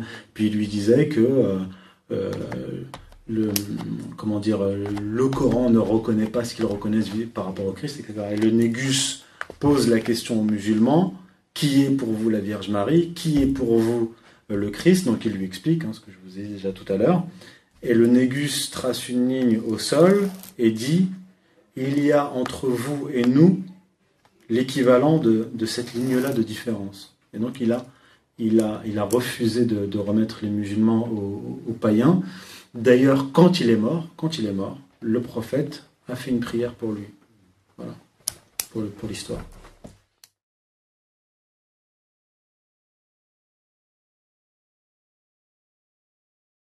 C'est une question complexe. Déjà, le, rôle du califat. En fait, étymologiquement, khalifa, khilafa, khalif, euh, évoque en fait, comme, euh, comme en français, le lieutenant. En fait, c'est celui qui gère les affaires en l'absence de. Et donc là, en l'occurrence, il s'agit en l'absence euh, de Dieu. Mais non, Dieu n'est pas absent. Donc il y a le, calife, c'est pour ça que dans le Coran il est écrit, euh, donc Dieu s'adresse aux gens, aux anges, et il dit qu'il va déposer, poser sur terre un calife qui est Adam. Donc en fait c'est un représentant, un lieutenant, comme euh, chez les chrétiens le lieutenant du Christ, le roi de France, le lieutenant, c'est-à-dire qu'il tient lieu d'eux, il remplace euh, sur terre. Donc après la formule a évolué puisque en islam on ne reconnaît pas que Dieu est absent, donc on a, au lieu de dire calife de Dieu, on a très rapidement dit euh, à propos de Abu Bakr, calife de l'apôtre de Dieu, celui en fait qui remplace le prophète depuis sa mort. Voilà. Donc c'est un, statut euh, juridique, le, calife, qui est inscrit même dans le Coran. D'ailleurs, euh, il est évoqué aussi pour ce qui est du roi David le roi David, dans, le Coran, est considéré comme, un calife. Maintenant, à savoir, est-ce que l'Empire ottoman a dégradé l'institution califale, ainsi de suite, je ne vais, pas, répondre à cette question-là. Par contre, ce qui est sûr, et là j'ai traité de ça dans mon deuxième ouvrage, qui fait suite au premier sur cette question-là, le réformisme islamique, avec les jeunes turcs, parce que c'est un mouvement euh, qui travaillait en parallèle. Le réformisme islamique est sorti des loges maçonniques pour adapter l'islam à la modernité, et la révolution jeune turque est aussi sortie des loges maçonniques. D'ailleurs, les loges maçonniques euh, en Orient ont été soutenues par les loges maçonniques françaises, italiennes et anglaises. Et le Grand Orient de France a soutenu les jeunes Turcs dans leur révolution. D'accord? Et quand les jeunes Turcs ont pris le pouvoir, donc 1908. 1909, ils instaurent une grande loge euh, ottomane, donc la grande loge euh, du Grand Orient ottoman, l'équivalent ottoman de la loge française. Par la suite, qu'est-ce qu'ils vont faire? Donc les, kémalistes, qui sont en fait les héritiers des jeunes turcs, en fait c'est des jeunes turcs. Ils ont juste changé de nom. Comme euh, Al-Nosra, ils changent de nom et d'étiquette pour se refaire une santé. les kémalistes abolissent le califat. Lorsqu'il est aboli, le Parlement euh, turc commande à des savants turcs un manifeste qui s'appelle le manifeste d'Ankara. Dans ce manifeste-là, il est écrit qu'en fait le califat n'est pas une institution érigée par le prophète. C'est une création humaine qui découle de la réflexion basée sur les sources scripturaires. En gros, le califat n'est pas islamique. Ils éditent ce texte-là, le manifeste, en 1924. En 1925, Ali Abdelraziq écrit son fameux livre qui s'appelle Al-Islam wal-Usul al-Hukm, l'islam et les fondements du pouvoir. Il reprend la thèse du manifeste d'Ankara et il affirme dans son ouvrage que euh, l'islam n'est pas un régime politique. Mais qui est ce Ali Abdelraziq? Il, il appartient à une famille de notables égyptiens euh, favorable à la constitution libérale égyptienne et il se trouve que son père, Ali Abdelaziz, ce notable homme politique, est un ami de Mohamed Abdou. Mohamed Abdou est un des pères du réformisme islamique et un des pères spirituels de Ali Abdelazek. Et ce Ali Abdelazek est un grand, un, juriste, un savant de l'université d'Al-Azhar et son, son livre, la thèse de son livre a été reprise par tous les réformistes jusqu'à Tariq Ramadan. D'ailleurs, dans un article, j'ai fait un parallèle entre les écrits d'Ali Abdelazek et les, écrits de Tariq Ramadan sur, euh, sur le califat. Euh, il n'ose même pas prononcer le mot du califat parce que ça lui écorcher la bouche. Il écrit euh, État islamique. Pour lui, l'État islamique, ça, n'existait pas, ça ne doit pas exister, c'est une idée dangereuse. Et en fait, on voit la, comment dire, la démarche parallèle entre les révolutionnaires que sont les jeunes Turcs et les réformistes. Mais il faut préciser une chose, c'est que ces réformistes-là intellectuels sont aussi des révolutionnaires, puisque les deux pères fondateurs du réformisme islamique, Jamal ad-Din al-Afrani et Mohamed Abdou, tous les deux francs-maçons, ont tenté une révolution qu'on appelle la révolution urabiste dans les années 1870 en Égypte. Et en fait, comment dire, ce sont des, euh, des perturbateurs, ce sont des, francs-maçons. Dès qu'ils arrivent dans un pays, qu'est-ce qu'ils font? Ils tentent une révolution. Et c'est ce code génétique-là dont, va hériter dont vont hériter les frères musulmans. C'est pour ça que partout où s'installent les frères musulmans, il y a de la subversion. Ça fait partie de leur patrimoine génétique. Parce que le réformisme islamique sort des loges maçonniques. Et le, frérisme sort du réformisme islamique. Voilà, donc pour répondre à votre question, le, califat est un régime traditionnel qui reconnaît en fait ce qui a été reconnu de, tout temps, peu importe les religions, mais avec des variantes, qu'en réalité le pouvoir du pouvoir temporel découle le pouvoir spirituel. C'est Dieu qui donne le pouvoir. D'ailleurs, même quand vous lisez Jean Baudin et Hobbes, les grands théoriciens euh, de l'État moderne et de la souveraineté, eux-mêmes écrivent que la souveraineté ultime revient à Dieu et que l'État doit être fondé, en tout cas les lois de l'État doivent découler de la loi divine qui est la loi naturelle. en fait, le, califat ne fait que suivre en fait l'ordre naturel qui a toujours existé, mais sous une forme euh, islamique. Donc, on s'est attaqué à ce, régime, à, cette institution, pas par hasard, pas parce que c'était une comment dire euh, les impératifs de la modernité puisque en France à la Révolution française on va s'attaquer immédiatement à la monarchie à l'Église. On va s'attaquer au cœur de l'organisation sociale pour la déstabiliser. Et, on va faire exactement la même chose dans le monde musulman puisque ce sont exactement les mêmes réseaux qui vont le faire de la même manière avec les mêmes finalités. Je vous ai donné un tout petit aperçu de ce qu'est la modernité plutôt l'application euh, sur le plan matériel via des réseaux euh, des principes de la modernité. Voilà.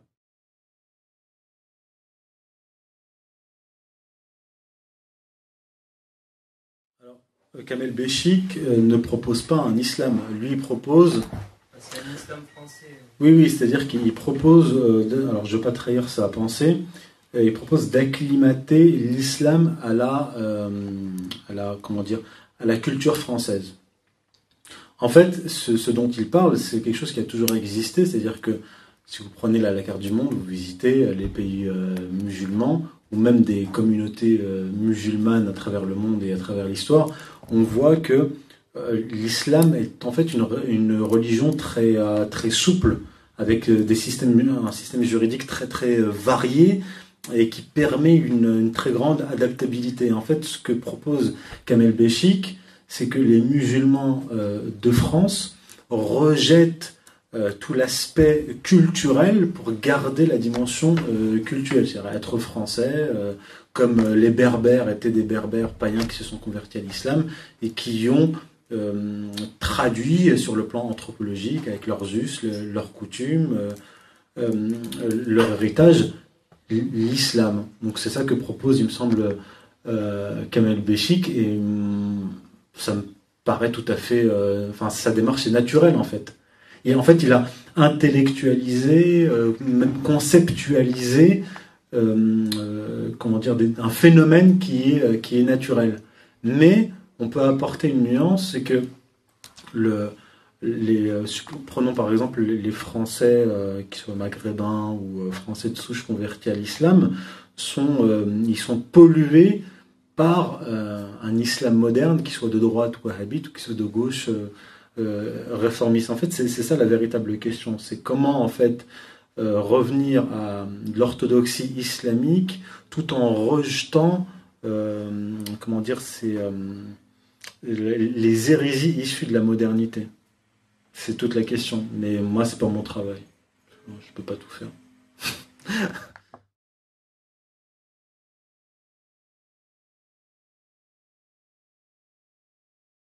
alors euh, j'en ai parlé à la dernière conférence.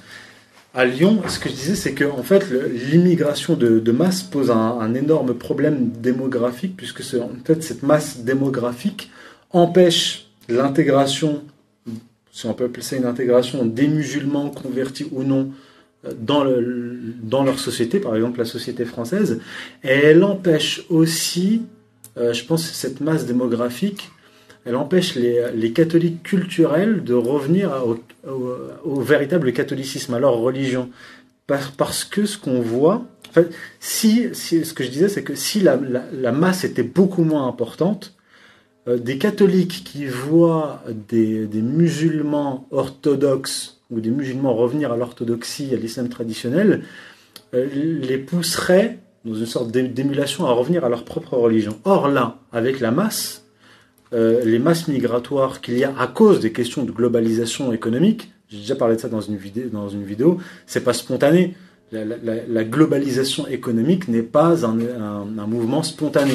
Il a été décidé notamment à partir des, des, accords de Bretton Woods après la Seconde Guerre mondiale, et ce sont les tenants des grandes banques installées aux États-Unis qui ont décidé de cela et qui ont institué donc des institutions internationales qui ont été le moteur de cette globalisation économique. Donc je referme la parenthèse. Cette globalisation économique qui a, qui a engendré les mouvements migratoires de masse à cause aussi du déséquilibre économique qui est dû toujours à ce système euh, bancaire, euh, provoque en fait une réaction brutale chez les, euh, les autochtones, chez les Européens et les Français en particulier. C'est-à-dire que quand moi j'ai vu beaucoup de, de catholiques euh, pas revenir à la, au catholicisme, à la théologie catholique, etc., retourner dans les églises, mais plutôt s'affirmer en tant que catholique contre l'islam. Et en plus de ça, contre un, un, islam wahhabite qu'ils perçoivent comme le véritable islam. Donc c'est, on est dans une situation extrêmement complexe, puisqu'on a, on a un faux islam qui se répand via les pétrodollars, qui est aggravé par les mouvements euh, migratoires et qui provoque une, une, une réaction euh, qui n'est pas, pas saine, naturellement, elle n'est pas saine, de euh, chrétiens, de catholiques qui veulent revenir au catholicisme, mais qui, mais qui, reviennent, à mon sens, de, de, la, de, la pire des façons, c'est-à-dire que, que en opposition. Comme je le disais, ils vont pas ouvrir des bouquins, euh, les livres de saint Thomas d'Aquin. Et ils vont pas relire les grands encycliques du Moyen Âge. Non, ils vont, ils vont aller sur YouTube et ils vont faire un peu comme les musulmans qui vont se wahhabiser, ils vont aller regarder des, vidéos euh, de demi-abrutis, d'abrutis, euh, de wahhabites, d'identitaires, etc. C'est-à-dire que y a, dans cette dialectique-là, il y a aussi euh, le face-à-face, wahhabite, comme le, type là, de Brest qui disait aux enfants que s'ils écoutaient de la musique, ils allaient se transformer en singes. Vous avez ce genre d'abrutis-là, face aux abrutis identitaires qui n'ont pas non plus de, culture, ni culture religieuse, ni culture profane. Je crois que c'est.